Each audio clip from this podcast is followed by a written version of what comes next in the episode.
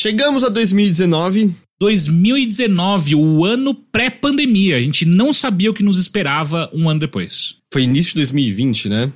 É, exatamente. Qual o, o episódio que foi escolhido? A gente escolheu o primeiro Notícias da Nave Mãe, né? Notícias não era uma coisa que a gente tinha, aliás, ouvindo esses programas antigos dá para ouvir como a gente inseria notícias no uhum. Mothership em si. Eu acho que separar foi das melhores coisas que a gente já fez é, no Com site. Com certeza absoluta. Eu acho que a segunda melhor coisa foi trazer o Ghost e a GG. Porra, mudou muito como a gente funciona como site também quando eles chegaram. Primeiro Ghost, depois a GG. É óbvio que é, a parte de notícias em si é uma fatia daquele momento, né? É, um, é algo que fica um pouco mais desatualizado. Mas, sei lá, é o primeiro notícias, né? É a estreia, é o Ghost se apresentando pro, pro público do Overloader e tal. O Ghost então... nem casado era ainda. Não, não. Eu acho que o Ghost tinha menos de 25 anos de idade. então é por isso. Então a gente vai ouvir agora o primeiro episódio do Notícia da Mãe, que nem chamava. O primeiro episódio era tipo Mothership Notícias, porque não é, tinha o nome E a gente ficava discutindo qual é o nome desse podcast. Aliás, a gente teve toda uma discussão gigante sobre se ele entrava no feed do Mother ou não. Né? É, a gente acabou optando por ficar no mesmo feed, faz mais Exato. sentido. Mas é isso então. Então, primeiro notícias da Nave Mãe, é isso aí.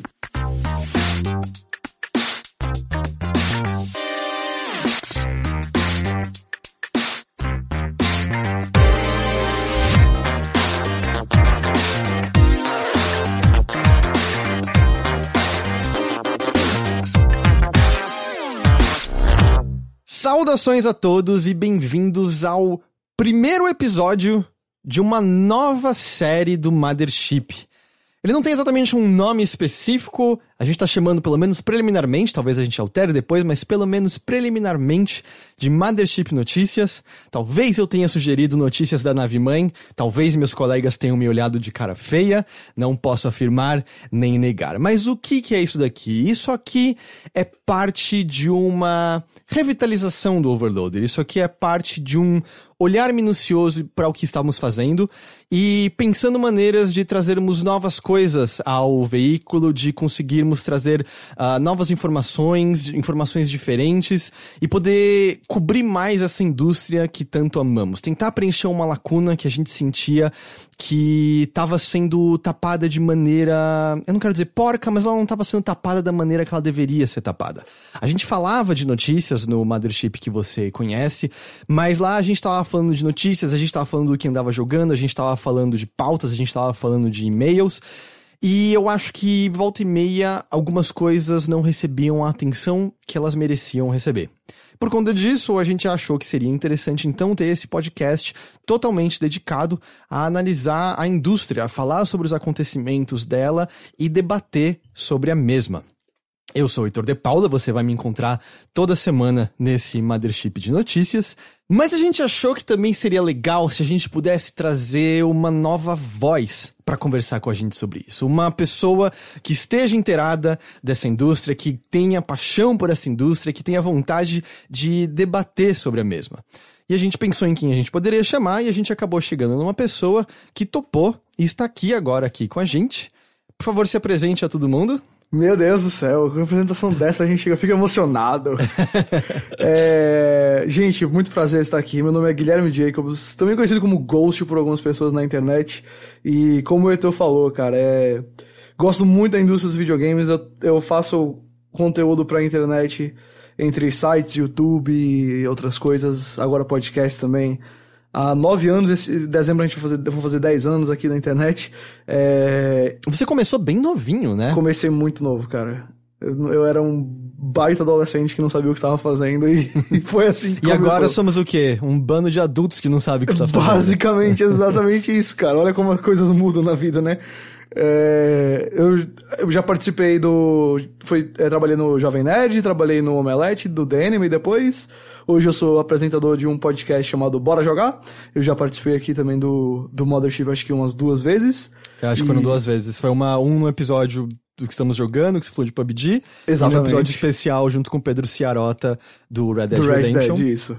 E acompanho vocês desde antes do Overloader existir. Então, assim, fiquei muito feliz com o convite. Foi muito bacana e é exatamente o que eu gosto de fazer. Falar sobre videogames e falar também um pouco sobre o lado da indústria, dos desenvolvedores, o que tá acontecendo, a treta da semana. Enfim, acho que aqui vai ser um, um lugar bem bacana para fazer isso com a galera.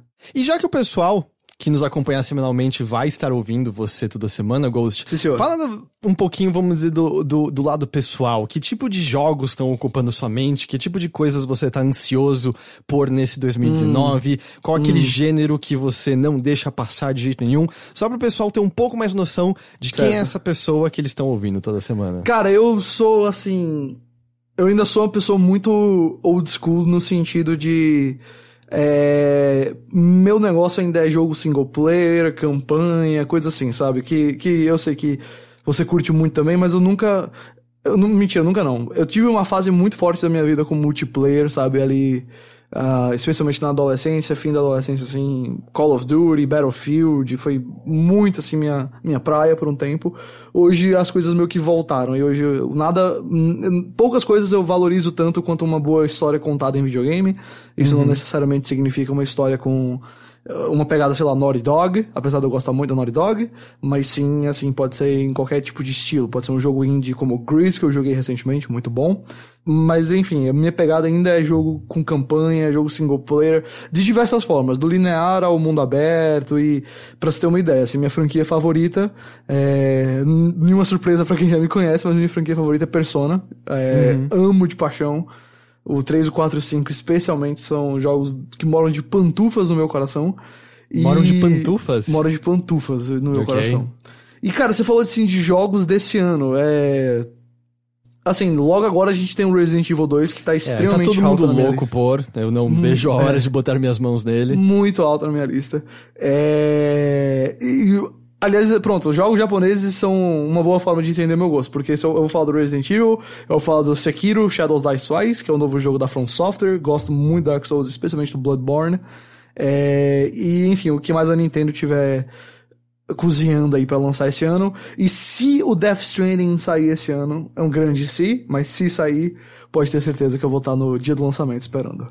Aliás, esses primeiros três meses do ano são três meses fortíssimos para a indústria japonesa, né? Assim, Muito. Assim, fortes para videogame, mas a gente tá falando, é, é, esse mês a gente tem Resident Evil 2, a gente tem o Devil May Cry 5 em março. Tem o Ace Combat 7 agora também, que eu sei que Nessa é... sexta-feira já é, agora, né? Pois é. é. Essa daí eu sei que não é uma franquia grande, mas eu como... aí tá falando, aí minha nostalgia falando, que eu joguei muito essa franquia já e tô afim de jogar de novo. O Sekiro é março também ou é um pouquinho depois? O Sekiro é março. Março. Ou seja, é. tipo, nesses três primeiros meses, já tem muita coisa aparecendo, especialmente é. forte vindo do Japão, né? Já faz um tempinho que eu acho que os japoneses encontraram esse começo do ano como canto deles. Que ano passado teve o Monster Hunter no começo do ano. O teve... Nier Automata foi começo do ano. O Ninokuni foi no começo do ano também. O, o Resident próprio... Evil 7 foi começo do Exato. ano. Exato. Pois é, o próprio Persona 5 uns anos atrás, acho que foi 2017, né? É, foi, foi abril, no caso. Mas enfim, esse começo tá do ainda. ano... É, esse começo do ano é uma casa muito boa para jogo japonês, às vezes para jogo indie também, porque não é a hora do, dos AAA gigantescos, né? Então dá pra galera, a galera que quer jogar um jogo, mas não tem aquele lançamento, sei lá, Battlefield, Star Wars, Call of Duty da vida, aproveita e, sei lá, joga um Resident uhum. Evil, joga outra coisa dessa. É engraçado isso, né? Porque já não é tão recente assim que esse começo do ano é um, é um momento é, muito bom para lançamento de jogos, né? Porque se a gente pegar uns 10 anos atrás, os 3, 4 primeiros meses eram um deserto, não acontecia é. nada, e aí tudo saía lá de agosto até outubro. Mas eu acho que até porque a competição, mas é, se bem que a competição agora tá bem severa, mas esse começo, esses começos de ano tem sido volta e meia o, o momento em que das coisas mais interessantes saem. Dois eu concordo. Dos, Literalmente, meu primeiro jogo, do, meu jogo número um do ano e meu jogo número dois do ano saíram no começo do ano passado, que foi Celeste Into the Breach. Do meu top 5. Deixa eu tentar lembrar de cabeça meu top O God of War saiu no começo do ano. É, saiu, foi, foi, abril, foi abril foi? também, é. O Into the Breach também tá entre os meus favoritos do ano passado. Começo do ano, como você falou. Aí os outros não, mas é isso aí, cara. Tipo, ano retrasado. 2017 teve o Persona, Teve o Zelda, que saiu em março também, o Horizon Zero Dawn, começo do ano. Então não é, não, é de, não é agora, mas vamos dizer assim, de uns 5 anos pra cá, realmente esse começo do ano passou a ser. Eu, eu, eu diria o seguinte: março tá quase tão competitivo quanto outubro, hoje em dia. Uhum. E Total. Esse, esse ano acho que não tá sendo diferente, não. É, total. E, e deixa animado, porque a gente já começa janeiro meio. Cara, é muito. É, é semana que vem, não é Resident Evil 2? Exatamente. Nossa, é, tipo, cara, nem, nem parece, né? não parece. Semana que. A gente acabou de comemorar o ano novo e semana que vem a gente já vai estar jogando. Provavelmente, assim, dado o que a gente conhece de lançamentos desse ano, o jogo que eu mais tô ansioso já do ano inteiro. É Olha semana aí. que vem já. Ele tá entre os meus também. E, e o curioso é que já faz um, um, um tempo que mudou a nossa rotina, porque a rotina de quem trabalha com games assim a- no ano, normalmente é o quê? Chega ali março, a gente tem os lançamentos, pula pra junho, tem a E3, tem a Gamescom, começa o lançamento de, de jogos grandes, dezembro, pá, e normalmente de janeiro e fevereiro, mesmo quando começou essa vibe de lançar jogo no começo do ano, janeiro e fevereiro ainda era meio que assim, descanso, pauta fria, vamos falar de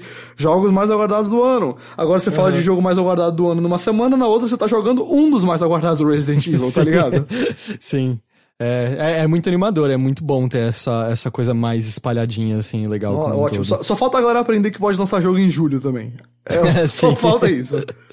É, é engraçado porque durante muito tempo eu sinto que era um medo de que a indústria tava meio em estado de hibernação porque era pós E3, mas E3 é uma coisa tão diferente, a gente nem sabe ainda o que, que ela vai ser exatamente Nossa, esse ano, né? Ainda vai- com a saída da Sony Meu e Deus tudo do céu, mais. eu não faço ideia. Imagina a E3 daqui a cinco anos. O que será? Vai ter. Ah, mas eu acho que esse, é o tipo de coisa que provavelmente vai aparecer em alguma pauta desse podcast Sem dúvida nenhuma. ano aqui. Notícia de E3 sempre dá pra tá ligado? Sempre dá. Antes da gente só então seguir em frente e entrar de fatos e notícias, eh, eu só queria falar então que dentre essas mudanças do Overloader, né, você vai encontrar coisas diferentes nos nossos produtos de sempre. Nesse exato momento que você está escutando isso, já está no ar um bilheteria também diferente do que você está acostumado. Eu não sei se você ouvindo conhece, mas bilheteria, nosso podcast de cultura pop, ele seguia bastante o formato de, ah, a gente assiste, lê, consome alguma coisa que a gente gostou bastante, trazia ali para todo mundo, compartilhava, recomendava ou desrecomendava. E a gente tá mudando para um, pra voltar para mais uma só pauta, ou quem sabe duas pautas, só que bem pesquisadas, mais aprofundadas, com uma discussão maior sobre tudo aquilo. É, a gente espera que vocês gostem, a gente tá esperando também receber feedback. Então, tá aí o convite, o primeiro episódio que já dessa nova leva que tá no ar é sobre Bandersnatch, o episódio de Black Mirror, né, de escolha a sua própria aventura. Ei, eu não tô entrando no mérito se é bom ou não, mas eu acho que a discussão em torno é interessante Sem dúvida nenhuma. né? E pra quem já acompanha o Overloader, eh, já tá acostumado com as nossas transmissões, eu gostaria de fazer um pedido barra convite aqui. Eu tenho começado a explorar mais o mundo do Twitch. É, eu tenho feito algumas transmissões simultaneamente no youtube.com.br overloader e no twitch.com.br é. Só que eu acho que tem algumas transmissões, por exemplo, outro dia eu fiz uma transmissão em que eu tava caçando conquistas de Into the Breach. Eu acho que é uma coisa mais efêmera, eu acho que é uma coisa ali do momento. Eu não acho que é o tipo de coisa que eu quero deixar armazenado no YouTube, até porque ferra com o lance de retenção e crescimento de canal e tal. Então, esse tipo de coisa eu tenho feito mais só no Twitch. Então, se você tem interesse em acompanhar ao vivo esse tipo de coisa, tem transmissão que tá rolando volta e meia de manhã, às vezes à noite, às vezes de tarde, entra no twitch.com.br overloader e segue ali ah, o, o canal, que aí você pode ficar a par de quando qualquer uma dessas transmissões tiver início. Ok? Bacana demais. Então vamos nessa, Ghost. Partiu. É isso aí.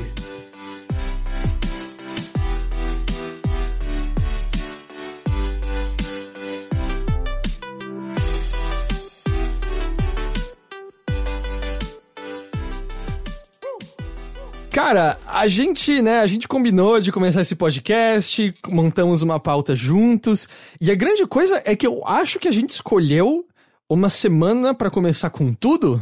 Eu acho Porque- que. Nossa, assim. Melhor. Óbvio, até algumas notícias não são notícias boas, mas melhor em termos de conversa, bem difícil. Porque apesar da gente estar em 16 de janeiro, muita coisa aconteceu neste Oh. ano. É, uma delas que estourou, vamos começar por, por ela, que estourou, foi basicamente ontem à noite, do dia dessa gravação aqui, Foi. Que foi tudo que tá acontecendo em torno de uma franquiazinha conhecida como Star Wars, Apenas. es- especialmente no âmbito do entretenimento eletrônico. O que, que aconteceu, Ghost? Seguinte, o nosso querido Jason Schreier, que eu acho que vai ser um nome que, que será discutido várias vezes aqui, porque ele é um repórter do Kotaku, um site americano, e um dos caras, assim, número um do... Acho que seria o número um hoje de, em termos de furos, de dar notícias em primeira mão. Sem dúvida alguma. O, o recorde dele, assim, com notícias é basicamente perfeito, ele sempre acerta, quando ele bosta alguma coisa não é só especulação.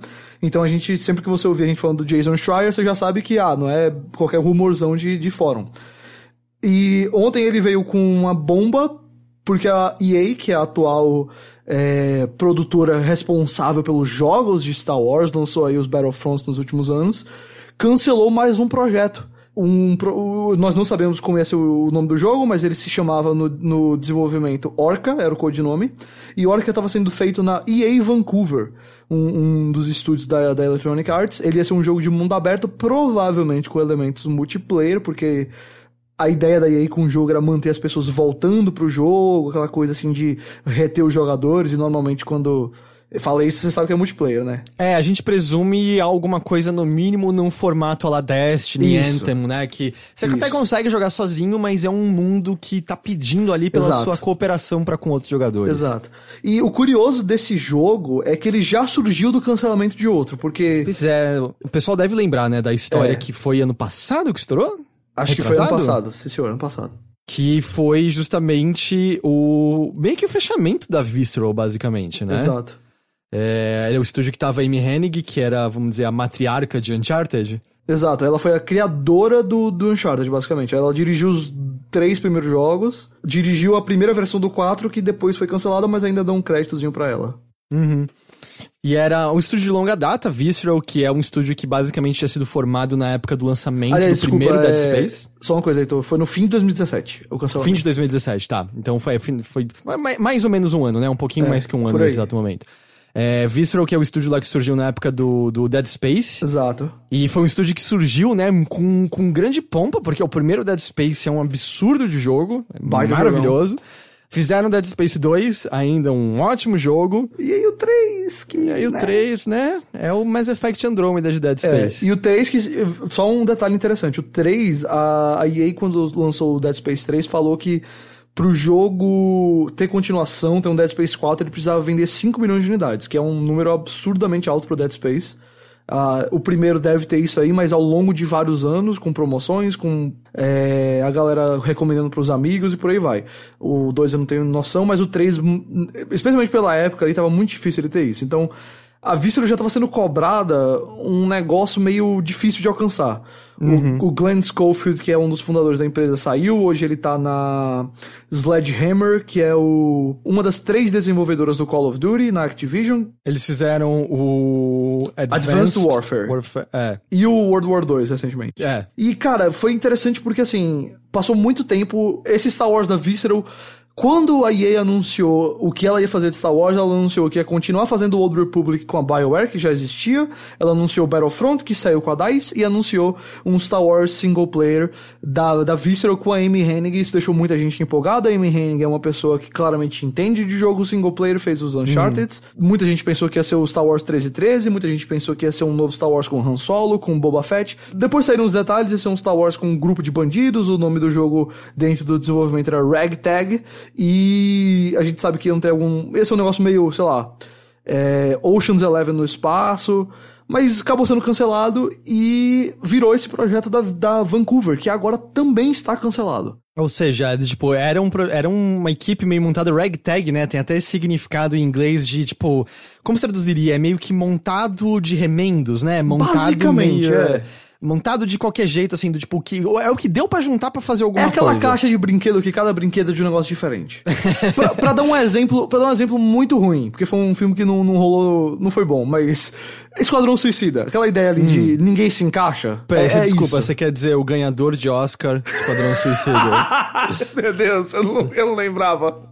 É, esse mesmo. Cara, então, assim, o que aconteceu com o Ragtag? Ele morreu, viemos pra EA Vancouver e tudo indicava que, assim, esse daí parecia que ia sair, porque nós não, nós não vimos nada do jogo, nós não tivemos nenhum detalhe do jogo, mas a ideia de um jogo estilo Destiny parece que é o que tá na moda hoje, né? A gente tá vendo o Anthem pra ser lançado agora, o Division 2 tá, tá bem batendo na porta, o próprio Destiny vai ser assunto do podcast ainda hoje. Então, assim, parecia que era uma fórmula de, de sucesso, só que, segundo o Schreier, a EA cancelou o novo jogo, o, Codename Orca, porque o lançamento dele ia demorar muito tempo. Um jogo desse uhum. não se desenvolve de uma hora para outra. E eles estão querendo correr atrás do atraso com jogos de Star Wars, porque eles têm o Jedi Fallen Order, que é o jogo da Respawn Entertainment, desenvolvedora do Titanfall. Que para quem lembra na E3, foi aquele jogo que foi anunciado, era o Vince Zampella? Isso, o próprio Vince é, Zampella. Sentado na primeira fileira ali do, do da plateia, com a, a Andrea René basicamente colocou o microfone na boca dele e falou: É, a gente tá fazendo isso.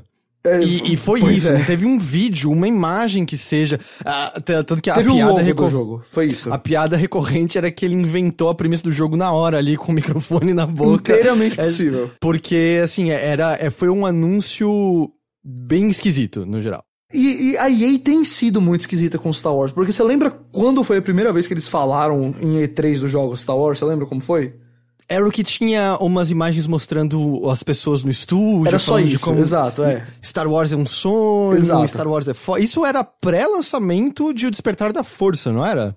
Pré-lançamento de O Despertar da Força. Essa parceria EA, EA Disney surgiu em 2013. E pra ser justo, foi 2014, essa, essa, essa, essa E3. Era um momento de nova ebulição para Star Wars, em que parecia que a marca ia ser invencível. Não havia como ser previsto que até mesmo no cinema ela já não estaria Isso. como era há três anos, né? Isso, e, e o próprio, porque olhando aí pro Despertar da Força, é, é um de três filmes na história, aliás, um de quatro agora filmes na história, a fazer 2 bilhões de dólares na bilheteria mundial. Depois saiu Rogue One, também um bilhão. Depois saiu o Last Jedi 1 bilhão e meio, e aí agora chegou o Han Solo, e o Han Solo já não foi essas coisas todas, não, não fez uhum. muito dinheiro, a recepção foi já bem fraquinha. Já mudou a maneira como a Disney tá olhando, né, pra Star Wars no pois é. cinema como um todo. Já, a Disney já não, não vai mais fazer filme como tava fazendo, adoidado. Aquela trilogia do Ryan Johnson foi cancelada hum, oficialmente? Graças a Deus não. Eu, okay. eu acho que, porque eu, ali é onde eu acho que vai surgir, eu sei que esse assunto é mais do bilheteria, mas ali, ali é o, onde eu acho que vão surgir as próximas grandes histórias, porque eu acho que aquele cara entende do que ele tá fazendo, mas... Uhum sobre os jogos, né? Desde o começo tinha esse negócio meio estranho, porque você tá certo. A EA naquela época ali tava, assim como a Disney, prestes a começar uma nova fase de Star Wars. Mas já foi meio estranho, tá ligado? Foi, passou muito tempo, foi aquele vídeo, depois não teve mais nada. E aí quando a gente olha pro histórico, já é um negócio meio meio lá, meio cá, porque tivemos dois lançamentos, Battlefront 1, que, ok, Ok, é, okay. exato. Tinha, tinha ótimos momentos, um jogo lindo, lindo, lindo, mas era um jogo extremamente. Raso? Raso, é, eu rapidamente fiquei meio cansado dele. Você não achava pessoas em todas as modalidades, você só encontrava nas modalidades mais básicas. Não tinha, tinha campanha uns... single player. Não tinha campanha single player, tinha uns desequilíbrios muito claros quando você jogava entre lá do, do Império e Rebelde. Sabe, tinham mapas que se você tava com o Império, você ia vencer, cara. Você ia vencer, é. porque os, o, eles não tinham chance nenhuma, os rebeldes. Então ele era. Ele tinha várias estranhezas desse jeito. Exato, e, e essa recepção dele, assim, foi aquela recepção ok, foi positivo, mas ninguém ficou com a cabeça presa no jogo, muita gente criticando a falta do single player, o próprio John Boyega, ator de Star Wars, botou no Twitter, dizendo assim, pô, que vacilo não ter single player, é, veja que ponto chegamos. E depois, passou um tempo, nada dos jogos de Star Wars, nada dos jogos de Star Wars. Em 2017 houve o cancelamento do da Visceral e aí no fim de 2017 saiu o nosso querido Battlefront 2, que aí eu digo nosso querido, mas ele não foi tão querido. É, não, cara, foi meio que o, o jogo que foi estopim para toda a discussão que ainda está ocorrendo em torno de loot boxes, Exato. a relação delas com jogos de azar, Exatamente. países inteiros que baniram a prática. Não foi culpa só de Battlefront 2 de maneira nenhuma. Ele foi o exemplo inteira... mais mainstream, eu acho. Sim. É, é, que assim, foi. Eu acho que ele foi o, justamente o exemplo que estava mais chamativo e talvez um dos que mais forçou a barra. É. Mas era um, um, um, número de meses ali em que a gente teve o caso do. Do, do jogo do Senhor dos Anéis, como é que é o O, nome daquele jogo? o Shadow of War. Shadow of Sombra, War. Som- Sombra da Guerra, no caso. Sombras da Guerra, em que tinha todo aquele final que era arrastado, mas você podia comprar os orcs foda. Exato. O próprio Forza, não Horizon, é o Forza 7, é isso? O mais O recente. último foi o o Motorsport 7, é. Ele também teve umas coisas de microtransação que não foram bem vistas. Foram vários jogos ali naquele momento. Eu acho É. que o Need for Speed também tinha feito umas coisas não legais. E aí o. o- tem aquela. Aquela expressão em inglês que foi a palha que quebrou o camelo, sabe? Que Aham. fez o camelo, o camelo, o camelo eh, desabar. Ou seja, no sentido de que não foi, não foi o único responsável, mas foi aquele pezinho adicional adicionado que fez tudo demolir. Tipo a última E- gota d'água. A última gota d'água, perfeito. A gente tem a expressão em português, É. nossa linda língua, vamos utilizá-la. Vamos lá. E aí, e aí foi esse burburinho, assim, ao ponto de ter engolido o jogo. Assim, o jogo, eu lembro que na época, acho que cerca de um, dois meses depois, ele até tinha vendido um milhão de cópias, eu acho, um pouco mais de um De- milhão. deve ter batido. Só a marca aí, junto com o filme também, isso aí segura, sabe? Só que. mas era falou, ainda engoliu. abaixo das expectativas Sem da dúvida. EA. E, e a, a recepção crítica não foi essas coisas. A campanha. Adicionaram a campanha, mas a campanha é bem qualquer coisa, sabe? Nossa, cara, a campanha era muito ruim. Era muito, É, muito Ela até ruim. começa promissora, sabe? Mas depois. Meh. O multiplayer eu acho que continua um negócio extremamente feijão com arroz que não conquistou ninguém. Não é um, um, por exemplo, um Titanfall da vida que tanto a campanha quanto o multiplayer foram tão bons que, mesmo o jogo não tendo vendido isso tudo, parece que ele soube. Ele, ele, o 2, no caso, né? ele teve um. Um saldo positivo, a galera lembra bem do jogo. Hoje em dia ainda vende por conta da, da recomendação de amigos quando tá em promoção. O Battlefront, eu acho que ninguém nem lembra que lançou o 2, e quando lembra, vai lembrar de uma forma mais negativa. Eu acho que é aquele tipo de jogo que até quem não jogou fala negativamente dele. Com certeza.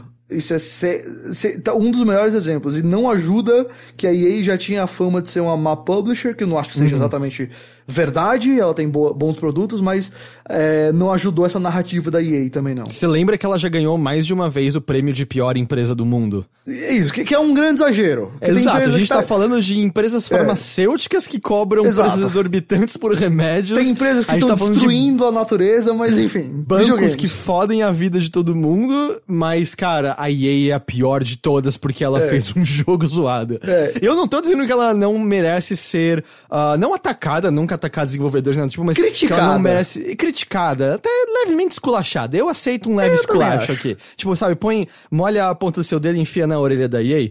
Eu acho que totalmente ok isso. De bom tamanho. Mas é aquela coisa louca de ela tem uma fama muito ruim Pior, pior do que ela merece ter, eu acho, hoje em dia. Eu, que eu- perpetua-se sozinha, né? Isso, exato. Eu preciso ser muito honesto com, com você e com nossos queridos ouvintes. Assim, eu acho que tanto a EA quanto a Ubi já aprenderam muito com seus erros. Sim. Eu- comparado que já foi um, um tempo atrás, óbvio. Não tô, tô passando pano aqui de jeito nenhum. O Battlefront foi, foi um baita vacilo. A Ubisoft teve vários vacilos aí que a gente pode comentar depois. Tem coisas que ela não consegue arrumar, do tipo Ainda não Steep, consegue. Exatamente. Sabe, Steep foi, inte- foi soterrado pela neve imediatamente. Seguimos em frente. Batum. Fin- Fingimos que nunca existiu É. e tá tudo bem. E, enfim, o, o que eu acho legal só de, de ver isso do, do Star Wars é que mostra, por, por um lado, eu- óbvio, é exagero que esse negócio da, da indústria, da, da EA ser a pior empresa de todos os tempos, mas eu acho legal ver que existe um, um certo nível que o, nós, como jogadores de videogames, ainda cobramos. Não é só assim, botou o IP a gente curte, sabe? Porque Star Wars, especialmente nessa época que começou com a EA, era a melhor IP do mundo. Eu acho que ainda é a. Talvez você debata aí hoje com Marvel, mas eu acho que Star Wars é uma IP, assim, quase que infalível. Star Wars tem a estranha característica de que, por exemplo, né, até nessa leva recente de filmes, eu, eu Hum. não vi o Han Solo, mas eu amo os últimos Jedi, eu não gosto nem do Despertar da Força, nem do... Rogue One. Uhum. Do Rogue One. Mas Star Wars tem aquela estranha característica de que se você me disser que você tá criando algo novo... Eu Exato. sou meio atraído automaticamente Exatamente. pelo negócio. Isso você acertou na, na, na mosca pra mim, porque não é tanto que o que cada filme e cada produto de Star Wars faz, mas é o que aquele universo representa e o potencial que ele traz. Quando você fala, putz, vamos dizer assim, se eu chegar pra você e falar aqui, ó, a From Software vai fazer um jogo de Star Wars. Nossa senhora, Entendeu? sim, vambora! Exato. se, se eu chegar pra você e falar, a From Software vai fazer um jogo de Avatar, com todo respeito a Avatar, a reação já não é a mesma. É que eu nunca vi Avatar, então... Peraí, você tá falando de qual Avatar? Você tá falando do dobrador de vento ou do Não, eu tô James falando Cameron? do James Cameron. Ah, não, aí, aí brrr, zero interesse. Cavei Pois a é. terra e me enfiei embaixo da terra de tanta falta de interesse. Isso, isso, é- com com isso a gente entende o que é o Star Wars, né? Cara, imagina um jogo da From Star Wars com uma mecânica de luta de sabres de luz que é de fato one hit kill. Não, pelo amor de Deus. Jesus. Você imagina eles conseguindo fazer essa mecânica funcionar e você tem alguns pontos de lambuja gastando força pra desviar de alguns ataques que te matariam na hora. E se mas você dependendo... perder um braço, você tá sem um braço pro resto do jogo. você pode substituir por um braço robótico, acontece nesse universo. Tem que comprar o braço, tem que fazer o Mas é muito mais sobre reflexo e ação e one hit kill com Não, sabres de luz. Exato, é isso que a gente tá falando. O universo dá mil histórias e potencial. Curiosamente, É. é... uma coisa que eu discordo muito do pessoal do Red Letter Media, é que eles batem muito na tecla que é um universo bem pobre, na real. E eu acho que. Você já você acompanha os caras? Eu acompanho, ou- eu vejo bastante isso. É, ele- eles falam bastante sobre isso, que eles acham que é muito centrado nas mesmas coisas. E meu problema, é, onde eu acho que o problema tá muito mais é a insistência em trazer certas imagens de novo de novo. Que tem Eu que ter concordo. TIE Fighter, que tem que ter AT-AT. Porque a gente tem os exemplos de The Old Republic. Ou, um, só pra dar um. Antes de você continuar o ponto, outro exemplo. A série inteira do Clone Wars. Eu nunca assisti, vale a pena? Ah, você precisa ver, é muito bom. É, é- tem, tem uns episódios que são batidos, mas tem muito conceito diferente ali. Muito, muito mesmo. É, tipo, se passa durante as guerras clônicas mesmo. Exato, exato. Uhum. Porque o. eu, Aliás, especificamente tava pensando no Knights of the Old Republic, não o MMO. O MMO tem coisas legais também, mas tô falando do. O RPG. Dos dois RPGzões. É. Que é um universo de Star Wars, mas explorado de uma maneira, vamos dizer, mística que os filmes nunca Uhum. exploraram exatamente. E explorando também muito mais essa questão maniqueísta de absoluto bem e mal, que eu Exato. acho que entrou em cena tanto no Rogue One quanto no. Os Últimos Jedi, a questão de que Isso. tons de cinza, não, não puramente escuro ou claro, mas que, cara, são jogos maravilhosos que tem aquela magia Star Wars, É. que, que, que é um... Eu acho que o lance de Star Wars é que você sente que ainda tem muito pra ser descoberto naquele universo. Sem dúvida, cara. Eu acho que. Por isso que eu gostei tanto dos últimos Jedi, que eu sei que é um dos filmes mais é, mixed feelings aí pra, Uhum. da franquia, mas pra mim só não é melhor que o, que o Império Contra-Ataca. E eu sei Eu que acho que eu concordo. É, tá- tá uma opinião assim que eu sei que muita gente discorda, mas o que, que eu gosto nele? Porque ele fala assim, bicho, cansamos de fazer a mesma coisa. Você falou aí, eu não- você não curte o Despertar da Força. Eu até É, curto. É, eu não tô dizendo que eu odeio, eu só. Eu achei- entendo. Ah, é ok. compreensível. Só que você chega nos últimos Jedi e nem tudo nele funciona. Não, nem tudo não. funciona. Mas é muito bom você ver, sei lá, o, o arco Yoda, Luke e, e Rey ali. Ah, sim, sim. Pois é, exato. Avança, sabe? E o- os jogos, pra voltar agora pra EA, eu acho que deviam ter essa mesma vibe. Porque Pois é. O Battlefront, ele é como. eh, Tem um, vou, vou usar aqui o inglês, se você lembrar a expressão em português, você me diz, mas. Toothless, sabe? Aquele negócio sem ousadia. Não Uhum. tem coragem. Não é como um predador que vai lá pra, pra dar aquela, aquele ataque. É sem culhões. Isso, exato. Pronto, ele não tem culhão nenhum. Ele é um jogo extremamente de mercado pra agradar o mercado que só tem os personagens famosos, por aí vai. Tanto esse da Vista, especialmente o jogo da Vista, parecia que ia ser um negócio diferente. Parecia que ia trazer outras histórias, talvez entrar mais no submundo. Um exemplo fantástico disso é o finado 1313, que parecia que ia mostrar algo que a gente nunca viu. É, e quem sabe o que a Vancouver ia fazer. Eu não sei o que vai ser agora do, do projeto da, da, da Vancouver, porque, segundo o Kotaku, eles devem lançar um jogo no fim do ano que vem, no fim de 2020. Então a gente teria o Jedi Fallen Order agora, 2019, e o outro jogo 2020. Mas Cara, esse ano, 2019 pra Star Wars Jedi Fallen Order tá muito estranho. não tem nada do jogo. a gente não Nada, é, assim, já houve casos de jogos que estavam basicamente completos, o, o Fallout 4, acho que é Sim. exemplo disso. Sim. Mas, cara, é meio estranho É meio que a gente estranho. não ouviu nada, nada dele, fora aquela leve fala e o logo lá na E3 de 2018. E aí, de repente, eles estão dizendo que é pro fim de 2019 já. a gente É- sabe que o Stig do, do God of War 3 está desenvolvendo, ele é o diretor do jogo, e a gente sabe que tem sabre de luz. É isso. Uhum. Porque já teve vídeo de mocap com sabre de luz. É isso. Não vai ser um negócio meio é, resistência, não. Vai, provavelmente vai ter Jedi, obviamente, né, com o nome desse do, do, do jogo. Mas o, o que eu acho bizarro é- não é que, como você falou, já teve jogo que em seis meses foi anunciado e lançado. Jogo gigante, como Fallout 4. Só que por conta do contexto EA e Star Wars, por conta de tudo que a gente já viu dar errado, hum, se eu fosse EA, eu ia querer mostrar pra todo mundo, esse jogo existe e vai ser bacana. quase uma questão de meio orgulho, né? É. Que é uma coisa que afeta. A gente sabe, voltando de novo a Jason Schrader, quando ele comentou uma das histórias dele sobre Activision recentes, ele fala que houve uh, problemas de moral dentro da Blizzard quando foi explicitado que o Titan tinha sido cancelado depois de anos e anos e anos e anos e anos em desenvolvimento. E é um tipo de coisa que a gente nem acaba percebendo de fora, porque pra gente é meio que uma história de sucesso. Ah, meu, não deu certo, virou Overwatch, a gente olha até pra Blizzard como, nossa, que foda que eles passaram tantos anos e não fizeram nada com aquilo, mas lá dentro não, é, tem o cara que É. trabalhou cinco anos numa só coisa que nunca ninguém vai ver, porque não foi pra Exato. frente. E apesar do sucesso do Overwatch, pra, pro, pro artista que tá lá, não é a mesma coisa. Muitas vezes, sabe? É, é um projeto que se perdeu, especialmente um projeto que parecia que ia ser tão diferente como o Titan devia ser. E aí é muito louco, né? Então, assim, no fim, o que a gente tem até agora pra ver dessa parceria EA e Star Wars foram os dois Battlefronts. E dois cancelamentos. E, o- e o Galaxy of Heroes também, o mobile, O mobile, né? é. Que, é- pelo que eu entendo, é um jogo muito lucrativo. Eu, eu tenho essa mesma visão que você tem. Eu não sei, não tenho números aqui pra dar, mas eu- a impressão que a gente tem pelo que a EA fala, pelo como ela trata o jogo, é de que ele dá dinheiro. Basicamente isso. E o que não é, não é absurdo de se pensar, porque é muito normal esses jogos. Você ter esses jogos de celular gigantes que tem comunidade, só que a gente tá fora da bolha e a gente Isso. acaba não, não estando muito em contato. Claro, exato. No nosso mundo, que é o mundo mais AAA ou indies de console e PC, é curioso porque, assim, a EA é mais conhecida por isso. E essa parceria Disney e Star Wars foi... Disney Star Wars e EA foi fundada em 2013, com um contrato de 10 anos, vai até 2023. Então estamos em 2019, passou mais da metade do contrato agora. Eu, eu sei Tá lá, ligado? eu realmente achei que a essa altura a Disney teria quebrado já esse contrato. É isso que eu fico pensando, porque até agora tivemos dois lançamentos, não, nenhum deles muito bem recebidos. Um deles com certeza vendeu muito, o primeiro Battlefront, o outro nem tanto. Temos um jogo mobile, ok, certo? E temos dois cancelamentos. Uhum. Tá ligado? Eu acho que, para mim, uma das razões pela qual a EA tá acelerando esse jogo pra 2020, pra ter um jogo, esse, um jogo ano que vem, é pra manter essa franquia.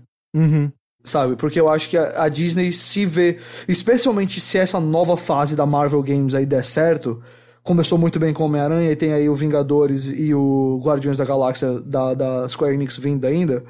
Eu acho que a Disney vai olhar e falar, por que, que eu não faço com a Marvel a mesma coisa que eu tô fazendo com. Por que, que eu não faço com o Star Wars a mesma coisa que eu fiz com a Marvel? Tipo, o Star, o Star Wars, não, o Spider-Man continua vendendo pra cacete Absurdo. no PlayStation 4, né? Um a cada 10 donos do PS4 comprou esse jogo, cara. Sim, é, é muito louco, assim. É, É e tudo bem, é porque é um personagem muito amado, tá em extrema polvorosa agora com o maravilhoso Aranha Verso. E mais uma vez, não é, esse, não é sobre esse podcast, mas vão assistir Aranha Verso, assistir assistam Aranha esse Verso. filme. Urgentemente. Ele é, tipo, ridiculamente bom. Saiu, saiu o trailer do, do, do Homem-Aranha 2 lá do, do Tom Holland e pareceu tão assim sem graça pra mim depois do Aranha Verso. Dá até um pouquinho de pena do Tom Holland É. assim, depois disso. Mas mesmo que você esteja pensando, ah, mas eu não gosto do Homem-Aranha, tudo bem. Assiste Aranha Verso. Se você não gosta do Homem-Aranha, esse é o filme pra você. E se você gosta, também é o filme pra você. É impressionante. Exatamente. E total, assim, porque parece que é um desperdício. É, a gente tem qualquer informação ou intuição. Será que existe estipulado no contrato um mínimo de jogos que a EA tinha que lançar de Star Wars? Nos press releases não temos. Eu- A gente nem sabe se tem essa cláusula de, de quebra de contrato ou se a multa por, por rescisão de contrato vai ser absurda pra Disney pagar e por isso que eles não pagam. Esses detalhes a gente não tem. A gente sabe que era um negócio de, obviamente, bilhões de dólares é, ao longo dos anos aí que deve ser, deve ser feito. E a expectativa, eu acho que era fazer bilhões de dólares com isso, era um negócio absurdamente grande, porque 10 anos e envolvendo todos esses estúdios era muita grana. Então, por isso que eu penso que talvez a Disney não queira sair por conta de valores aí de rescisão de contrato. Mas foi 2013 com um- uma data de 10 anos. Então, em 2023 acaba. Se vai durar até 2023 ou não, vamos descobrir. E é aquilo, assim, a gente acabou de entrar em 2019, você olha e fala, pô, 2023 ainda tá meio longe. Mas, cara, não é tanto tempo assim pra se fazer um jogo, né? Não. A gente tá falando de um jogo que teria, sei lá, entrando em pré-produção agora, pra ser em 2023, ele teria aproximadamente quatro anos.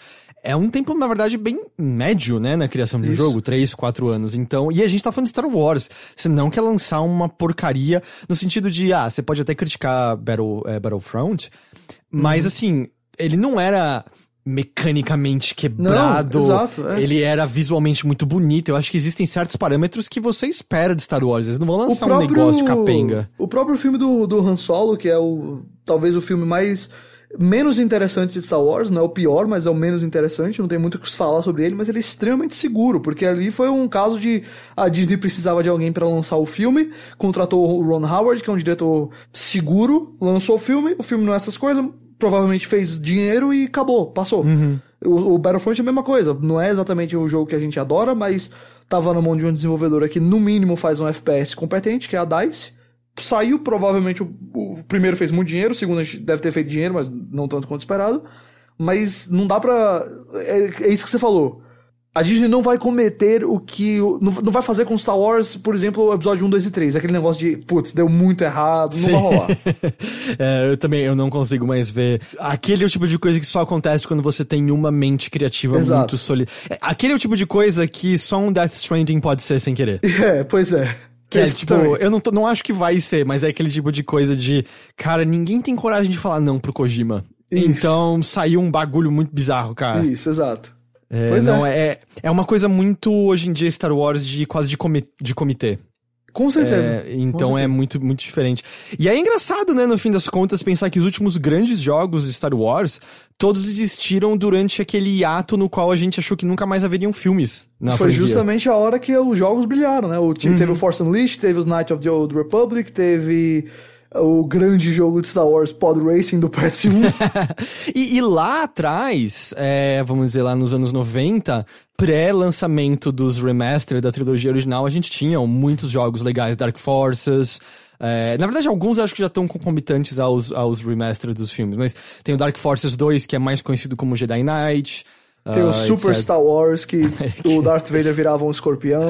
É, que eu nunca vi nada além da segunda fase, porque vai se fuder quão difícil é esse jogo. Você eu acho que você era muito jovem para ter jogado no Super Nintendo de eu, fato, eu né? Eu joguei depois, é, eu joguei depois. Mas você não tem noção, cara, como era o lance de tipo, ah, Star Wars, aí você alugava é. e é tipo, eu não consigo passar de nada nisso aqui. Que porra, eu só vejo esse deserto de novo, de novo. Ok. É, pois é. É, era uma coisa. Teve, era nessa uma época coisa teve também os Battlefronts, os, os primeiros, que foram os mais badalados. Hum, que eu, eu não tenho nenhuma experiência própria com eles. Eu só joguei eu... esses dois recentes. Ah, não, era bacana, cara. Eu, eu. Era bacana. Jogar com os personagens ali no multiplayer, assim, eu sei que os novos têm isso também, mas quando você fazia aquilo ali, era um negócio assim eu sou imparável. Entendi.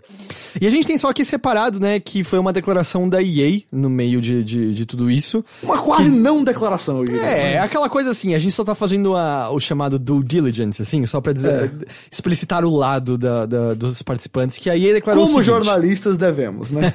Abre aspas. Como parte natural do nosso processo criativo, o ótimo trabalho do nosso time em Vancouver continua e vai evoluir para conteúdo e jogos futuros de Star. Wars. Estamos totalmente comprometidos em fazer mais jogos de Star Wars próximo. Não, próximo jogo. Acabou aí. Ah, é pra Star Wars, tá. Eu esqueci é, de botar o fim da é, tinha faltou um ponto ali. Próximo jogo da parceria vai ser o Star Wars Fallen, Fallen, é, Jedi Fallen Order, da Respawn, com lançamento esperado pra, pro fim desse ano. Ou seja, é uma declaração só dizendo a gente vai, vai fazer mais. O que não quer dizer muita coisa, porque a próxima história também tem aspas relacionadas a, a, a sobre continuidade de coisas dessa maneira. Uhum. Que não se provaram necessariamente. A outra mas... grande notícia de, de, de jogos de ficção científica da semana, né? Pois é. Mas só antes da gente ir pra ela, você acha que tem mais alguma coisa de Star Wars e EA que a gente queira falar sobre? Eu acho que a gente cobriu tudo. Ah, eu acho que é isso aí, cara. Então a gente vai pra próxima notícia.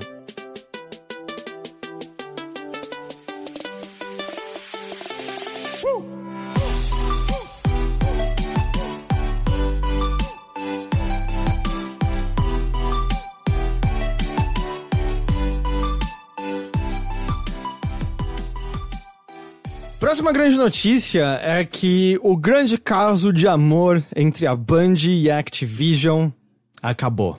Não! É um contrato firmado entre as duas que supostamente deveria durar 10 anos, né? Olha ah, só, parece foi... exatamente o contrato que a gente tava falando agora, hein? exatamente. É, que foi o acordo firmado entre as duas que pôde originar Destiny, certo? Foi, uhum. foi, foi isso que foi o Kickstarter, né? Vamos dizer, de Destiny como um tudo. As duas empresas se separaram. A Band, acho que muita gente deve saber, mas sempre vale a pena a gente é, reforçar, é o estúdio responsável pela franquia Halo até isso. o Halo Reach, Halo 1, 2, 3, é, ODST e Reach. Exato. É, E aí, ah, lá no passado, né, teve um momento que eles se separaram da Microsoft, se tornando independentes.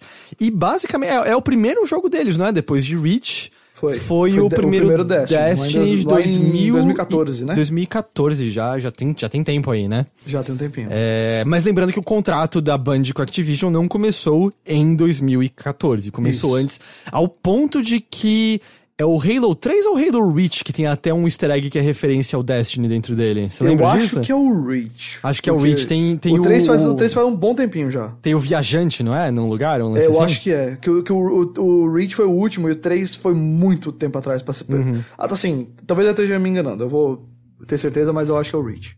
Mas lembrando que depois disso, né, a gente teve Halo 4, Halo 5, que foi a 343, né, que É isso comandou mesmo, isso. é o Reach. É a 343, né? Não tô viajando. Que Não, comandou... exato, 343 Industries, que cuidou do 4 além, frente. além de outros estúdios que fizeram os de estratégia, né? Halo que foram- Wars, é. É, Halo Wars. Ah, ale- e também tem um dual stick shooter, lembra de... É o Spartan Assault. Spartan, Spartan, é. Uau, você conseguiu lembrar o nome inteiro. Eu sou bom de títulos. Mas, po- pois bem, mais uma vez, Jason Schrader, do Kotaku, ah, foi quem acho que estourou, não disse inicialmente? Sim, senhor. É, que ele, ele é um, uma referência especial em Destiny também, ele curte muito É, ele é aficionado pelo jogo, né? E ele tem contatos lá dentro da Band. Segundo o que ele ouviu, e se ele relatou é porque ele tem uma boa certeza do que ele ouviu, como o Ghost tinha ressaltado, é que o estúdio relatou isso aos seus empregados como uma novidade fantástica. Porque supostamente eles estavam de saco cheio de lidar com a Activision. Ah, aparentemente os desenvolvedores comemoraram e um deles estourou uma garrafa de champanhe. Olha só. Pra poder comemorar o lance todo. Ou seja, presumindo que isso é confiável, e eu acho que a gente pode considerar isso confiável, é, é um sinal de que é uma coisa que tava, vamos dizer, apertando o pescoço deles de, de longa Isso. data. E faz sentido, né? Já teve tanto relato de problema de desenvolvimento no Destiny 1 e no Destiny 2 que não me surpreende. E só pra a gente ter uma ideia. O Destiny 1, ele, recebe, ele foi. Durante o desenvolvimento, ele, ele sofreu um reboot, mudou algumas coisas, saiu em 2013, 2014, aliás. Não foi super mega bem recebido, quanto se achava que seria, quando pensando assim no, no pré-lançamento, no hype que existia. Não, é, eu, eu digo com tranquilidade, digo com tranquilidade. Olha só. É, é um jogo extremamente decepcionante. Não é um jogo terrível, mas é um jogo extremamente decepcionante. Isso, isso. E aí, antes disso tudo acontecer, existia uma expectativa de que os jogos Destiny seriam basicamente lançados da seguinte forma: um jogo no ano, uma expansão gigante no outro. Um jogo no ano, uma expansão gigante no outro. Ia ser assim. E aí já começou a complicar um pouquinho isso daí, saiu depois a grande expansão que foi o Rei dos. é, como é que é? O Fallen King? Eu não lembro agora o nome da expansão, você lembra? Rei dos Possuídos. Não é Taken? Taken King. Taken, é, é. Rei dos Possuídos. Que, que foi a expansão que fez muita gente gostar mesmo de Destiny pela primeira Adorei. vez. Foi, foi é um- uma. Eu adorei aquela ali. Eu não joguei. Eu, eu, eu fiquei tão chateado que eu larguei no Vanilla e não toquei mais no Pronto. Destiny 1. Eu, Tal. eu acho que o Taken King e o Rei dos Possuídos foi o ponto que Destiny precisava ter. Eu adorei esse negócio. As fases eram ótimas, a campanha era boa, o multiplayer era bom. Sempre gostei do multiplayer, mas enfim. Ah, só que, vê só, isso aí foi 2015. E aí chegou 2016, nada de Destiny 2, nada de continuação. Como é que tá o, o problema? Como é que tá o jogo? Destiny 2 sai em 2017. Foi 2017, não foi? Foi, foi ano passado. 2017. Foi ano retrasado, ano Porque retrasado. ano, ano passado foi a expansão, a gente vai chegar lá é, também. isso, foi, foi 2017. Isso, setembro de 2017 saiu Destiny 2, já vendeu menos do que o esperado, e aí também te- teve problemas de desenvolvimento, o jogo também passou por uma reformulação no desenvolvimento, e aí agora chegou finalmente em 2018 o Destiny 2 Forsaken, essa nova grande expansão, que assim como o primeiro Destiny, foi o momento onde os fãs da franquia, aqueles que gostam do que Destiny oferece, falaram, isso aqui é o que devia ser o jogo. Então, parece-me, Heitor, que vendo esse padrão, vendo o que tá acontecendo, me parece muito assim, uma publisher dizendo assim, precisa lançar esse jogo esse ano, a desenvolvedora dizendo assim, não tá pronto, o negócio saindo, e quando chega a expansão é que o jogo finalmente é o que ele devia ser. E, e, e, o engraçado é que, assim, de fato, você vê esses relatos de que com essa expansão o jogo se tornou muito mais aquilo que os fãs queriam, tinha o conteúdo de fim de jogo do jeito que eles esperavam que fosse, teve raids que eles gostaram, tá, tipo, uhum. tava ali. Só que a Activision declarou em novembro do ano passado, de 2018, Isso. que em uma chamada com investidores que ela não estava feliz com a performance de Destiny. Porque então, apesar desse grupo de fãs estar tá feliz com, com o negócio, o dinheiro que a Activision esperava ver ali não tava lá. Uhum. E aí ela declarou ali nessa, nessa reunião com investidores também que eles implementariam um modelo de conteúdo mais rápido e mais formas de monetização. Que aí é justamente Ei. pegando o panorama que você tava olhando, que é, puta, sai nessa data aqui, não dá certo, dá mais um tempo para respirar e sai um lance que as pessoas gostam.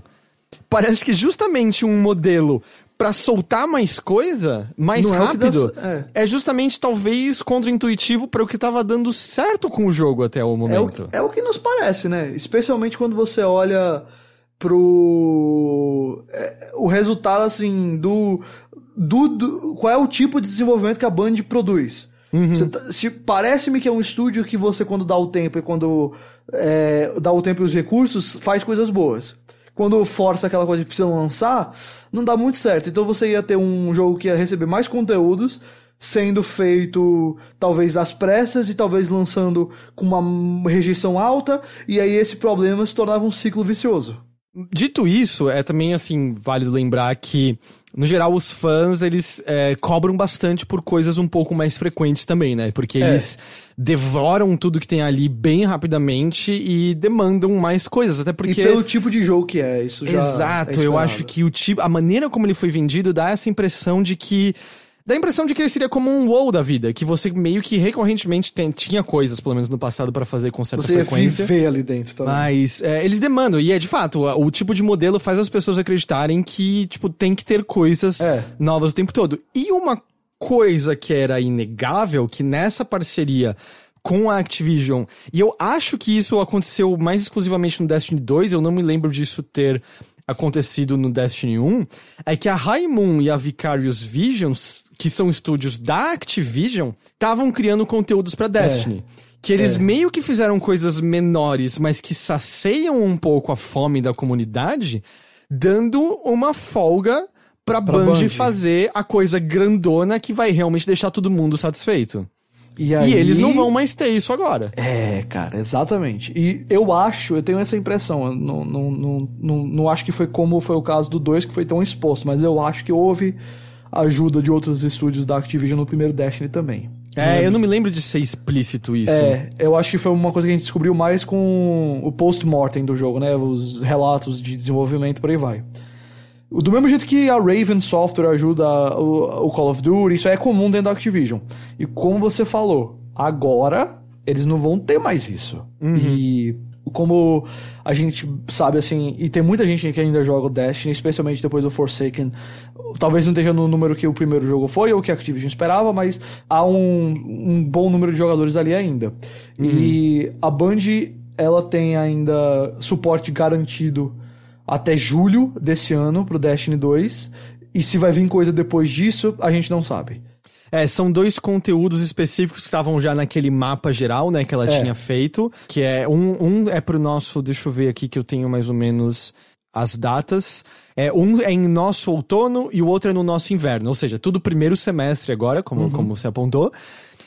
Eu acho, em julho desse ano, o Destiny 2, entre aspas, morre. Pode ser. Eu não, não acho. acho. que a gente vai ver suporte a ele posteriormente a isso. Até porque Destiny Talvez 2... no caso de, meu Deus do céu, tem um bug que tá quebrando o jogo. Aí Ou tava... uma coisinha sazonal pequena. É Natal é. e você atira nisso Olha, aqui, tem uma arma que é a cor do Papai Noel. É, sei lá, algumas coisinhas pequenas. Mas eu não acho que a gente vai ver nenhum tipo de suporte grande. Porque eu, eu imagino que a, a Band deve estar tá pensando em coisas diferentes e muito mais é, do jeito que ela queria, livre das amarras da Activision. Mas porque o Destiny 2 é esse jogo que, em certa medida, tá melecado já por essa presença uhum. deles uhum. ali. É um jogo que nasceu já sob, sob a influência da, da, da Activision. Eu não quero pintar a Activision aqui com um monstro terrível, até porque não fosse o dinheiro dela, eu não acho que a Band teria conseguido deslanchar Destiny lá em não. 2014. Precisou daquele investimento gigante. Você lembra das notícias da época de 500 milhões de marketing? É. Lembra disso? Pois é. É, é curioso essas duas notícias que a gente comentou, né? Porque duas grandes publishers botando muita grana no negócio. É, é o que a gente tá vendo. É, e os dois com vários problemas, inclusive. E, e e duas marcas que, quando você olhava ali pra trás, você diria, se você fosse um investi- investidor, você diria, cara, não tem como dar errado. Star É, Wars. O Destiny, quando lançou, se tornou a maior nova franquia dos videogames. A melhor estreia de uma nova franquia. Sabe, é Star Wars e os criadores de Halo. É, Pois é. É, co- como você não botaria todas as suas fichas nessas duas coisas? É, im- imediatamente você colocaria. E, cara, eu fico me perguntando o que vai ser agora, porque a gente tá comentando isso tudo, uma coisa muito importante de lembrar.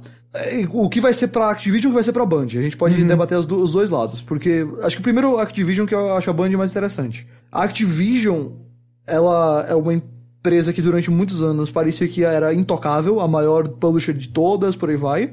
Ela tem a Blizzard dentro da, da, da asa, Lembra que toda semana tinha algum artigo, se fosse no Destructoid, às vezes no Kotaku, ou onde quer que seja, xingando o Bob Kotick? É, ele que é foi o odiado CEO da Activision. tempo, é. é. ele era a figura mais odiada da indústria durante muito De tempo, longe. porque era tipo, a Activision destrói tudo que é legal, eles querem botar microtransação em tudo, É. tem agora a porra de você ter o código pra jogar online quando sai isso aqui, saiu um novo Guitar Hero por semana, eles sequestraram a mãe do Tony Hawk.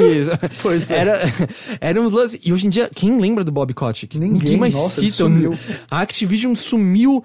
Eu sinto que o nome dela sumiu dessa esfera como um todo, porque mesmo Destiny você fala Band, você nunca pensava em Activision. Cara, o Sekiro vai ser dis- distribuído pela Activision. É verdade, é. Ninguém muito lembra, só pensa, agora pensa que é a Bandai Namco de novo. Ah. Tá ligado? Não é, mas pa- parece. É o que você falou, parecia intocável. Cara, eles tinham Guitar Hero, que a essa altura parece loucura, mas ele junto com Rock Band eram as maiores Tudo. coisas possíveis.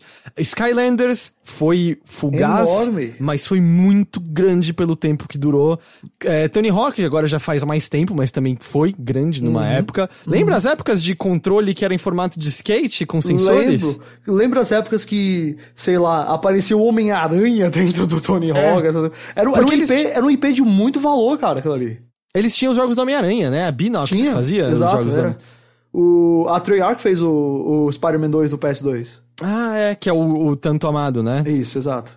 E, e, bem, ela ainda tem o Call of Duty que eu sinto que deu uma bela ressurgida com World War 2 E o Black Ops 4 e com o ajudou, Black Ops viu? 4, é. Eu achei ótimo, assim, o melhor Call of Duty em muito tempo pra mim e não acho que Call of Duty seja a mesma coisa, especialmente porque com o o que aconteceu foi que Call of Duty era o jogo do multiplayer e hoje com a ascensão dos esportes, eu acho que o Fortnite, o CS, o Overwatch tiraram muito dessa dessa essa fatia da, da torta Uhum. do, do Call of Duty. Mas ainda é uma franquia muito muito grande. É, ainda muito grande, mas é, é sempre acho legal a perspectiva de que desde 2007 até, vamos dizer, dois anos atrás, shooters online no geral corriam atrás do que Call of Duty tinha inventado. Sem dúvida. A progressão com experiência, o desbloquear de novas armas, etc, etc. Dentro das próprias partidas, cara, o Killzone 3 tinha kill streak que nem Call É of Duty. verdade, é verdade.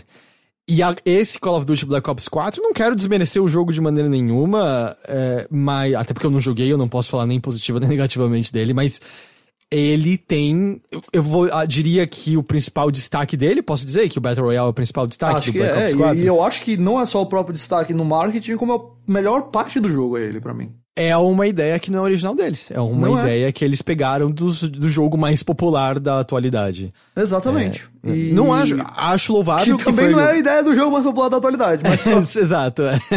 Acho louvável eles terem olhado e implementado. Pelo que dizem, foi implementado com muita rapidez. é o meu Battle Royale favorito até agora. Ah, é? Que legal. É. É, Então- Mas é muito louco esse- essa posição da Activision. Eu não acho que ela vai desaparecer, como você mencionou, Não, não tem vai, muitas é. outras coisas ali. Mas tem todo esse braço da Blizzard, que também tá passando por umas transformações enormes, né? Muitos cortes de, de custo, muito eh, mudanças estruturais, trocou o CEO, trocou o chefe de finanças da Activision Blizzard. Saiu É. muita gente que tá ali há muito, muito, muito tempo na empresa. Agorinha teve toda a polêmica do Diablo 3, eh, do Diablo é, é, Immortal, Mobile Uhum. e Aí teve a morte do Heroes of the Storm. o Heroes of the Storm falecido. É, é que assim, tá ali, mas pra todo É. circuito de esportes, meio que morreu, basicamente, Exato, é. a impressão tida depois das mudanças recentes. O que, o que acontece é que a gente nem pensava na Activision, na Blizzard como uma só empresa, e parece que agora a gente tá cada vez mais pensando nisso e não por razões muito boas. Uhum, sim. Parece que é sempre por causa de crises e é, só relacionado a isso, pra, pra gente comentar, uma empresa de finanças é, chamada Pomeranz Firm é, tá investigando a Activision Blizzard por fraudes de segurança e práticas ilegais de negócios. Assim, tem- a gente não tem mais detalhes sobre isso, mas foi no meio dessa tempestade que tem sido esses últimos seis meses para Activision Blizzard, saiu ainda mais essa. Óbvio, não tô dizendo aqui que isso foi o- parte do Destiny, parte do que tá acontecendo com a Blizzard, mas parece-me que a Activision tá passando por um dos piores momentos dela em história recente. Sim, total. Eu não acho que é nenhum absurdo dizer isso, não. Né? Mas, e é engraçado que essa relação Blizzard e Activision, a impressão que dá é que era, vamos dizer, era quase como uma infecção na Blizzard, mas ela tinha um sistema imunológico bom que segurava. E esse sistema imunológico era o quê?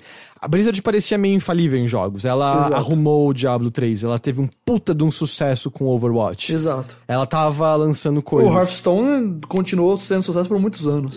Ele ainda é grande, certo? Ele ainda, é... é. Só que aí parece que algumas coisas começaram a falhar. Do tipo, o Overwatch ainda é grande, mas ele já tá rolando há alguns anos e normal. As Parece que coisas vão cansou, né, um pouco per- agora. É, existe um limite do quanto que você consegue manter o ânimo só do tipo, com. Tem um novo personagem. Ou esse personagem é, gay, sabe? É, existe Fica um um limite. negócio- é, é, muita gente falou que a Blizzard tava dando uma de J.K. Rowling com Harry Potter, e me parece que é meio que está aí. É, eu entendo de- um pouco o argumento. É, É, Eu, eu, eu vejo isso no sentido de que, assim, parece que não tem mais o, o que fazer ali e ainda força a barra. hum, Não tô eu dizendo. não senti forçar. Não tô dizendo que o que eles estão barra. fazendo é errado, mas. Mas é, é como se fosse assim: precisamos fazer. Precisamos ser notícia de novo. E aí, sei lá. Uhum, Sim. Entendeu? Eu, é, eu não diria que é forçar a barra, eu só preferia que, que, que houvesse maneiras mais significativas de Pronto. fazer algumas dessas pode coisas. Ser, pode sabe? ser, é, pode ser isso daí, sabe? É como se fosse tentar pegar algo que não é. não- vamos dizer assim, tratar algo não tão grande como uma grande novidade, ou aquilo que tá mudando o jogo, ou que tá. ou tudo que os jogadores sempre pediram, não sei. Uhum. Ou de fato, põe uma pompa no negócio e trata direito. Faz uma puta de uma história do Soldado 76 sobre o É. antigo namorado dele, torna isso mais relevante pro personagem, faz aparecer no jogo de alguma forma e não só num quadrinho separado que alguém que joga e não acompanha essas coisas nunca vai saber. Isso. Pra, pra dar um bom exemplo de relação a isso, do, do que eu tô querendo dizer. Teve uma época ali de 2014 até 2016 que a Marvel tava muito atrás da DC nos quadrinhos. E rolou muito muito debate sobre a questão da diversidade e todo mundo que criticava dizendo a Marvel tá caindo por causa da diversidade, eu acho que tava errando no ponto, porque um dos personagens de maior sucesso da história da Marvel recente, que agora tá no cinema, foi o Miles Morales, que veio justamente com um menino negro e latino que completamente diferente do Peter Parker. Só que quando o que tava acontecendo é que nenhuma das mudanças de personagem estavam sendo significativas. Ficava bem claro que era um negócio temporário, depois de um ano voltava o personagem original, e por aí vai. E a galera cansou, as histórias tá- pareciam que estavam nascendo já mortas, as- essas histórias que eles estavam contando. Me parece que a Blizzard com o Overwatch tá um pouco disso. Em vez de. Parece que o jogo não tá se movendo. Parece que é só tipo assim, nós precisamos ter uma nova. tem- precisamos mudar alguma coisa no jogo. Quem é um personagem que vai, pode, pode ter uma história diferente do que o esperado? Ah, o Soldado 76, vai. Entendeu? Parece que não é a história que eles estavam contando com ele e vai ser uma história significativa. Parece que é só. Ele é o da vez. Entendeu? É, eu queria que tudo isso fosse mais relevante pro jogo em si. Isso. Se, se, se mostrassem essa relevância no jogo, se o que eles lançassem de um novo personagem, ou de um personagem que, na verdade, ele, é, ele tem uma história diferente do que a gente esperava, e a gente visse isso no jogo de uma forma significativa, parecesse que o jogo realmente estava progredindo, talvez não tivesse esse, essa bronca toda. E um outro lado dessa história toda, que eu não quero comentar muito porque eu não tenho esse, esse, esse, esse conhecimento, mas eu não sei como é que também tá sendo a questão do Overwatch League. Hum. Que é, é uma das ligas de, de esportes mais caras. para ter um time nessa liga é muito caro. Eu sei que eles expandiram agora, mas é, para uns dois ou três times a mais e que vão ter partidas em outros locais, não só em Los Angeles, como estava sendo ano passado. Mas, enfim, só um outro lado aí da, da moeda que eu não sei como é que tá indo, porque me parece que Overwatch ainda não conseguiu chegar no nível do, do League of Legends, do, do CS, nesse patamar de esportes assim. E com certeza esse é um lado que eles querem. O Call of Duty também não conseguiu chegar nesse ponto. Uh, e como a gente falou, parece que a Activision está sendo testada em várias, várias frontes nesse momento. Uhum, sim. E, e, bom, e aí, de tudo isso, você tem o lado da Band também, né? Eles têm aquele novo investimento da NetEase, que curiosamente está relacionado ao que a gente estava falando, porque é a empresa por trás do Diablo Immortal. Né? Quem diria, né? Eles têm. Fizeram, a Destiny. A Destiny. a senhora Destiny. A, a senhora é, Destiny. A Band e a NetEase têm um acordo, ela segurou 100 milhões de dólares dedicados a uma nova franquia na qual a Band está trabalhando. Além, então, do Destiny, uma franquia que a gente ainda não ouviu falar sobre. Isso. Então, tem coisas acontecendo ali com a Band. Eu não é do tipo, eles não vão abandonar Destiny. Eu não, acho que tem, tem muito, tem muita gasolina ainda assim para ser gasta por Destiny.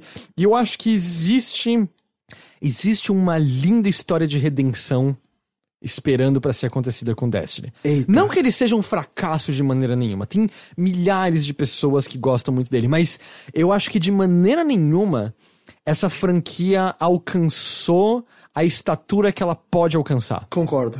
É, até um dado interessante, ele não é 100% confiável, vamos deixar isso aqui. Já tem um tempo, eu vou até deixar o link no post no site para quem quiser ver. Mas tinha um post no Reddit de um usuário que pegou o API da Band.net para verificar a queda de usuários de jogo. Ele explica ali como ele fez o cálculo relacionado à data de criação da conta, a data da última vez que a conta foi acessada e parará, parará. É, eram dados até o fim de 2017, comecinho de 2018, então ele pegou isso e analisou uh, a presença de jogadores. Hum. Na média, todas as três plataformas, PlayStation 4, Xbox One e PC, hum. tiveram uma queda maior do que 75% dos jogadores. É. é a versão tá de alto. PC era mais de 80%. Pois é, parece que o abandono tá sendo alto, né? Exato, as pessoas estão demandando muito, muito fortemente de Destiny 2 como um todo. E, claro, é aquele negócio que é só mais anedota, mas eu olhando minha lista de amigos, se eu entro no Destiny, eu não vejo ninguém jogando e eu ouço isso de outras pessoas com frequência também de, ah, eu tinha um clã e aí agora eu entro e, meu, só tem eu online aqui, não, não tem mais é. ninguém. E aí, cara, eu, eu preciso levantar uma especulação para você aqui agora. Hum. Que que você acha o quê? Que a Band vai tentar fechar um contrato com outra publisher, mas que tipo de contrato? É um negócio que talvez a Sony ou a Microsoft se interessem, porque todas as possibilidades meio que estão abertas agora, né? Pois é, esse é o lance. A gente não tem a informação exata para saber se a Band se autossustenta. Exato. Um, para poder fazer um, um, Destiny 3 inteiro. Eu eles não... mantiveram a IP. O Destiny tá com eles. Então eles podem, em teoria, fazer novos jogos como eles bem desejarem. Eu não sei se pelo tamanho, pelo escopo que Destiny tem, a Band se garante sozinha. E quais empresas estariam dispostas a botar essa grana aí? Sabe quem? Eu vou te dizer. Eu tenho. Eu fiquei pensando um pouco nisso, óbvio. Isso aqui é pura especulação e, e, e a gente não tem nenhuma informação e acho que não vai ter por vários meses. Mas olhando para o nosso catálogo de publishers agora.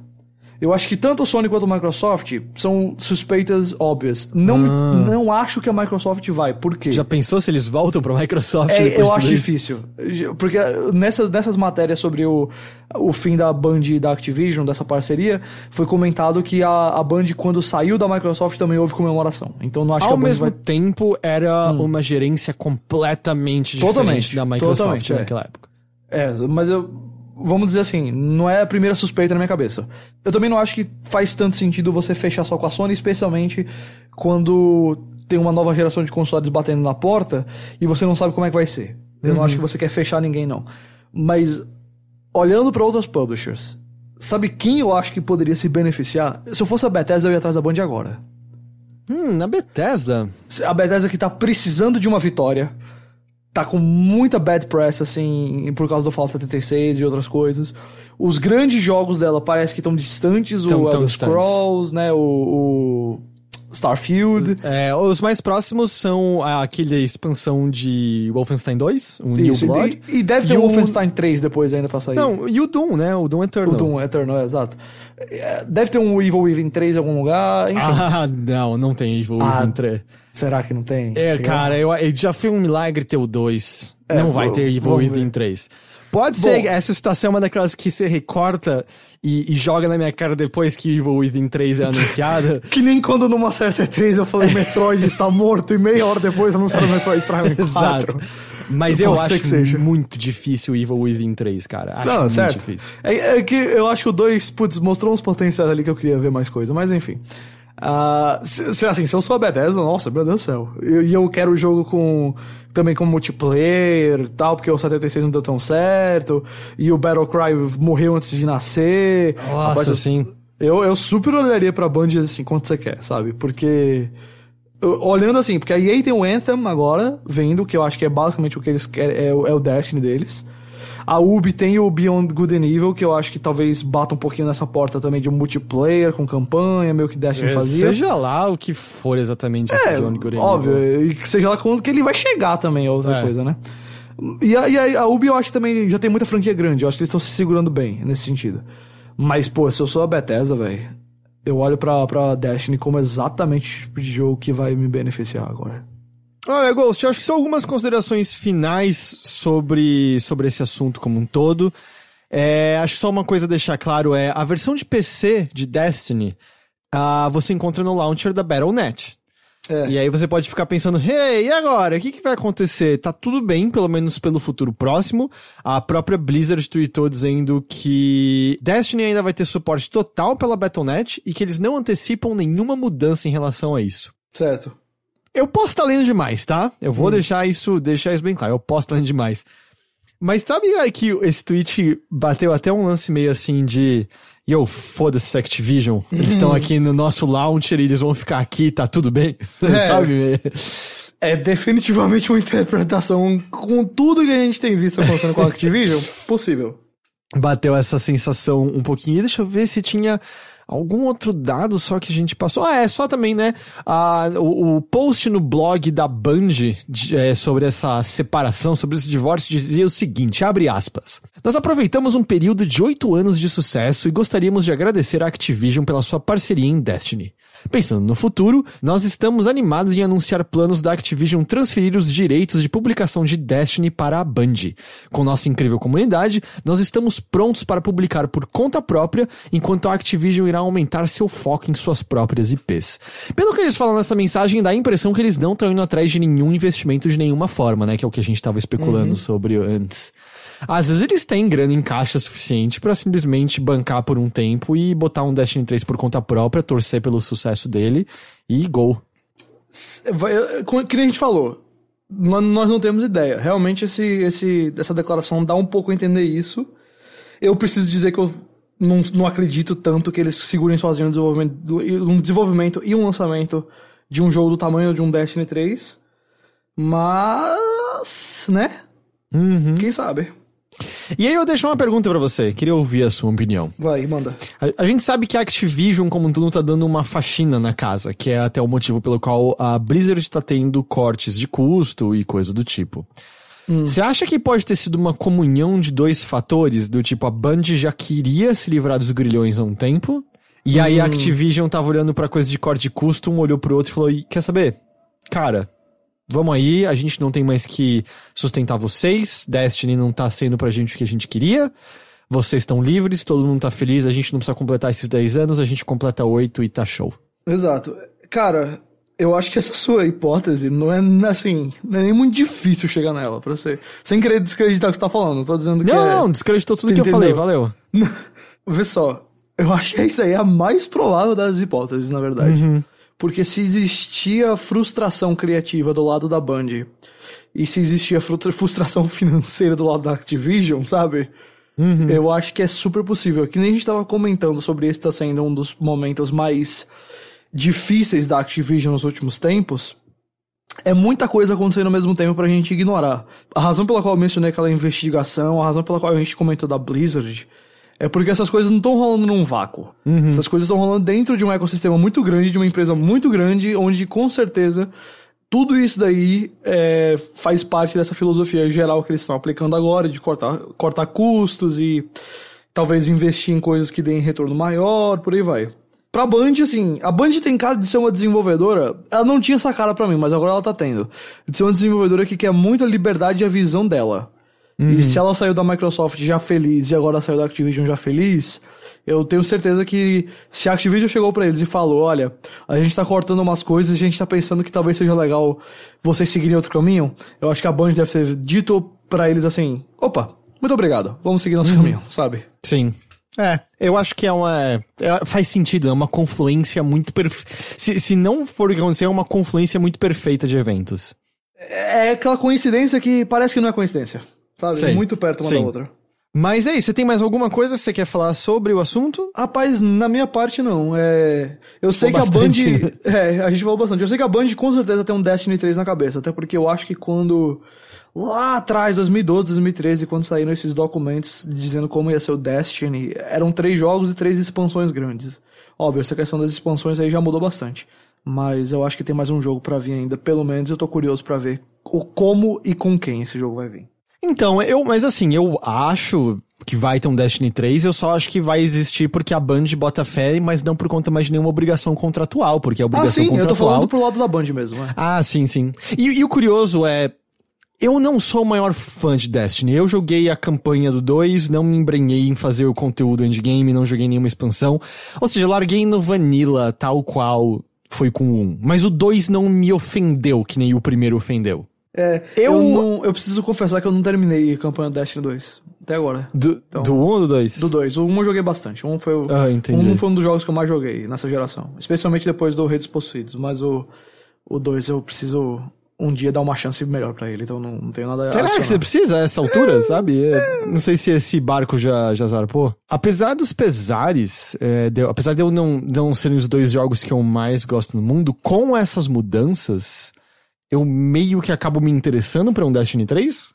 Sabe? De pelo menos, deixa eu ver o que, que esse jogo é quando é só a Band fazendo exatamente o que ela quer desde o princípio. Com certeza. Eu acho que a Band tem esse. Tem, merece essa, essa chance. E aí agora, quando você acha que a gente descobre? Eu acho que ano que vem? Eita, cara. 2020, Quando que a gente né? descobre. Mas em que sentido? Como que a gente descobre qual vai ser o próximo passo da Band ou se Destiny 3 vai existir ou o quê? Ah, eu não sei, eu ficava imaginando o lançamento de Destiny 3 ano que vem. É, então eu não sei. Porque ele tem que estar em desenvolvimento já. É, Será? Eu acho que sim, eu acho que pelo menos parte da Band já estava dedicada a isso. Porque se, se os planos.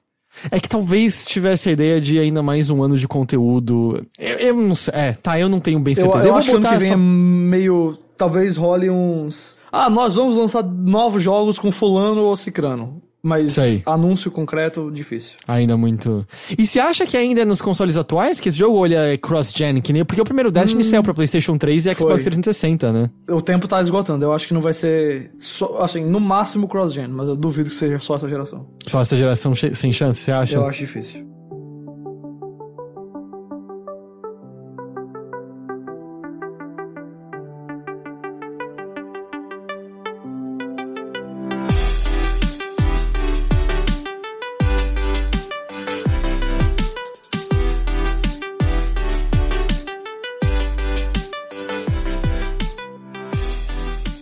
A próxima coisa, que, é, que eu, eu não, não é tão grande quanto essas, esses outros dois eventos, mas eu achei chamativo. Certo? É, rolou uma, uma discussão nos fóruns do Resetera, ou Resetera, se você assim preferir, sobre um podcast que já tinha ido ao ar no ano passado.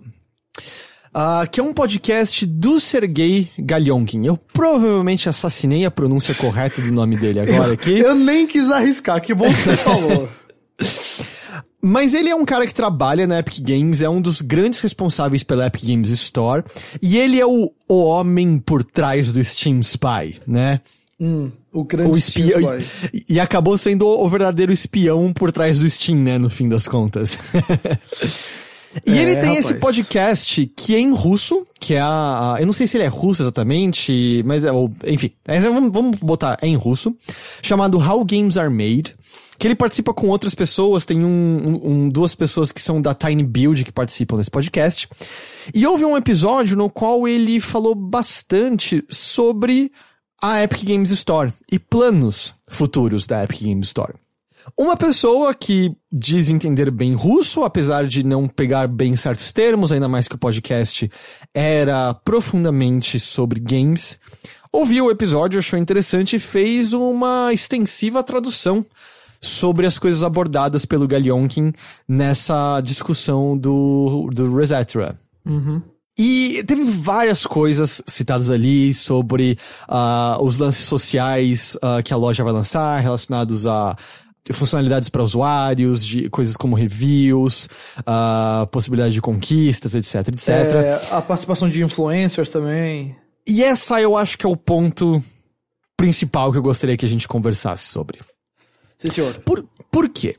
Atualmente, nesse exato momento, a Epic Games Store tem um sistema no qual, vamos supor, Guilherme Jacobs, Ghost, influenciador, jovem youtuber, Muito, muito. Nossa, jovem youtuber. se cadastra ali na Epic Games Store. Ele se cadastra dizendo: sou influenciador, sou a voz da minha geração. A, a Epic Games Store acata isso. E a partir deste momento, o Ghost não só recebe jogos que são lançados na Epic Games Store, como para cada jogo que ele recebe, ele ganha um link de referência. Olha só. O que, meu- que é esse link de referência? Significa, vamos supor, eu sou um- uma pessoa que ama influenciadores. E aí estou eu um dia navegando pelo YouTube, quando caio no canal de Guilherme Jacobs e vejo ele no canal Jovem Youtuber. elogiando profundamente Subnáutica. Ele tá dizendo que Subnáutica é incrível, tá dizendo que é o survival definidor da geração, tá dizendo que nunca houve jogo melhor do que Subnáutica. E ele tá mostrando o jogo e ele tá animado e eu tô curtindo o que eu tô vendo lá e eu me convenço, cara, quer saber? Subnáutica é o jogo mais incrível mesmo já feito. E aí, o que Guilherme pode fazer é. Tá vendo esse link que eu postei aí no, no chat, pessoal? Se você clicar nesse link e comprar o jogo, eu vou ganhar uma parcelinha do dinheiro dessa venda. Hum. Atualmente, ah, esse valor fixo é de 5% e a Epic cobre esse valor. Certo, então não, não sai do custo do desenvolvedor. Do, do- do Nada. lucro a do única coisa que ele perde ainda são os 12%, que é o da loja. Uhum. Qualquer aumento além desses 5%, aí fica a cargo do desenvolvedor. Certo. Primariamente, eu tenho alguns problemas já com essa mecânica. É é até curioso que a própria loja tem uma diferenciação entre imprensa e influenciador. Uhum. Muitos lugares hoje em dia tem, eu acho, né? É, eu acho meio errado, influenciadores são imprensa.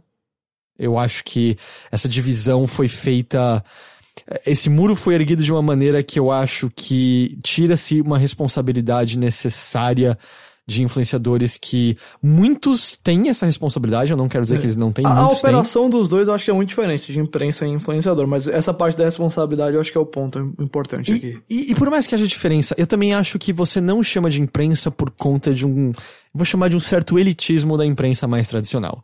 De não aceitar que o cara ou a garota com a câmera na sala e o microfone na boca falando o que eles querem daquele produto, daquele negócio, são menos imprensa do que eles. Eles são uma bit diferença dentro da área de imprensa, mas eles são imprensa ainda também. A, a ética a qual eles devem acatar é a mesma É, que a imprensa E- deve Esse é o acatar. ponto, né? Esse é o ponto. É, mas enfim, essa é uma discussão maior, é outra coisa. Mas meu problema já com isso é. Eu, com, eu olhando esse canal de YouTube, eu confio em Guilherme Jacobs. Acompanho ele de longa Pô, data. muito obrigado. Acompanho de longa data, sempre concordei com a opinião dele, sempre peguei jogos muito legais por conta disso. Mas, qual é a confiança que você tem que ter em relação ao influenciador quando qualquer venda feita por aquele link específico vai gerar dinheiro diretamente para ele? Como você, como consumidor, tem a garantia Por exemplo, eu fiz transmissão de Hades de novo hoje no dia dessa gravação, porque é um jogo que eu gosto muito. Eu tô elogiando esse jogo ali. Como você tem a garantia que eu tô sendo honesto sobre o meu elogio em relação ao jogo, se eu tivesse esse link e com cada venda eu ganhasse um pouquinho de dinheiro? Cara, depende muito de como você tratasse esse fato e comunicasse esse fato pro público, sabe? É que eu acho que torna a relação toda muito complicada. Eu acho complicadíssimo. Eu não- veja, eu não tô dizendo assim que não haja um modo de se fazer isso. Só que eu acho que várias linhas importantes começam a se borrar nesse Uhum. meio. E é muito fácil passar disso pra um negócio que já vira problemático. Entendeu? Sim. É muito fácil o próximo passo ser dado aí de, um, de uma forma talvez não tão honesta. Não tô aqui dizendo, meu Deus, todo mundo que vai fazer isso vai, vai se aproveitar disso. Não, mas. Não, de maneira. Eu tenho certeza É. absoluta que existem centenas e milhares de influenciadores Isso. que são zero influenciado. Eu É. não tô nem querendo me abster dessa, porque eu nem sei mais exatamente em qual âmbito eu tô encaixado dado o conteúdo que eu faço hoje em dia, pra ser sincero. Mas, mas, é- mas você tá certo, existe um, um meio cinza aí que precisa se tomar muito cuidado. Se a, se a função da pessoa como um curador de conteúdo, um apresentador de conteúdo, um comunicador, não já tá passando pra outra coisa. Uhum. Entendeu? Que se não vira propaganda é. puramente. E aí, sei lá, você já tá sendo honesto com o seu público, não tá? É pra você fazer isso com o seu público, enfim. Muita gente não vai nem pensar nisso, eu acho, mas. E, e- É, é um e essas, essas linhas estão sendo borradas de longa data, certo? É, a gente teve o exemplo do Kinda Funny Game Showcase. No qual eles basicamente estavam propagandeando vários jogos. Puta coisa legal, porque não houve PlayStation Experience. Eu tô falando, eu, Heitor, É. co- confiança 100% que aquilo não influencia em nada a opinião dos membros do Kinda Funny sobre aqueles jogos. Eu confio. Hum. Eu, te- eu tenho essa confiança também. Pelo que eu conheço do trabalho ali. Mesma coisa, Jeff Gerstmann, da Giant Bomb. Amigo pessoal de John Drake, que hoje em dia trabalha na área de publicação da PlayStation. Certo. 100% de confiança que a opinião dele sobre o PlayStation não é influenciada por conta disso. Então eu entendo que varia de caso para caso. O meu problema é quando a fatia de dinheiro fica muito bem definida ali dessa maneira. Hum. Explique, por quê? Porque é, é concreto o ganho que você tem com cada venda daquele jogo. Hum. É, é muito direto a troca nesse caso. Certo. E eu posso estar sendo conservador nisso. Eu posso estar pensando com uma cabeça antiga, porque, quer queira ou não, as relações entre imprensa barra influenciadores e conteúdo mudaram completamente. E eu sei que eu tenho coisas. Eu sou amigo da Amora. A Amora apareceu na transmissão de Super Metroid que eu tava fazendo no fim do ano passado, porque ela tava aqui em casa e ela participou e tal. Eu considerei Celeste pra mim o segundo melhor jogo do ano passado. Eu confio na minha consciência que a minha amizade para com a Amora não influenciou minha opinião sobre o jogo. Certo. Eu não tenho como convencer ninguém disso fora tentar provar através dos meus atos, eu É. acredito. É. Mas eu acho que qualquer um é totalmente. Qual a palavra que eu tô procurando? Qualquer um é, é totalmente justificável em descartar 100% a minha opinião sobre Celeste por Aham. conta da minha amizade para com a desenvolvedora Aham. do jogo. A partir do momento que você expõe e deixa claro qual é o seu, a sua relação com a pessoa, de, autor do autor do produto a qual você tá analisando, eu também acho. A pessoa tá aí. é, Se ela quiser assim. Não, não, não- prefiro não, não decidir se eu vou comprar isso por conta desse review, já que a pessoa tem essa conexão com o autor ou a autora é, responsável. Eu prefiro procurar outra pessoa que esteja completamente separada. Eu acho isso daí compreensível. Essa daí é uma questão, Heitor, que a gente vai, com certeza vai debater por muito tempo. E ela existe em vários níveis, porque você já foi para coberturas fora do país também, e às vezes, cara, é um negócio assim. Você é levado para bons hotéis, pagam Sim, é. tudo, aquela coisa Paga toda. um puta café da manhã, paga no paparica daqui. A coisa só Isso. que ninguém sabe é que a primeira vez é legal, a partir da segunda é um saco. É, depois você só quer ir fazer o seu trabalho e ir embora. Ah, eu queria Mas- estar tanto em casa em vez de... Só- mas por que que eu levantei esse exemplo? Só pra. Entenda, do lado do- das publishers, das desenvolvedoras, sempre vai haver esse interesse. Não em acabar com a ética da coisa, mas é óbvio que eles querem boas opiniões. É óbvio. Isso aí é. O, tra- o trabalho deles é garantir bons reviews, boas opiniões, boa divulgação. Isso aí é, faz parte. Nós que criamos conteúdo sobre isso, temos então a ética e a responsabilidade de separar uma coisa da outra. Eu tenho bons relacionamentos com quase todo mundo que é assessor de, de empresa aqui no Brasil.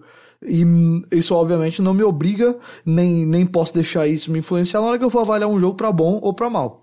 É, o que a gente precisa fazer realmente é tomar muito cuidado com isso. E como esse caso da Epic é como você falou, e tem esse valor muito claro, essa troca muito clara, fica mais difícil, porque a partir do momento que você tem um link seu levando para aquela loja e a sua comissão tá definida quase que por um contrato de parece que você é realmente um empregado, entende? Já é um passo a mais de só tratar bem a, a pessoa. É quase como se você estivesse botando ela como um vendedor seu.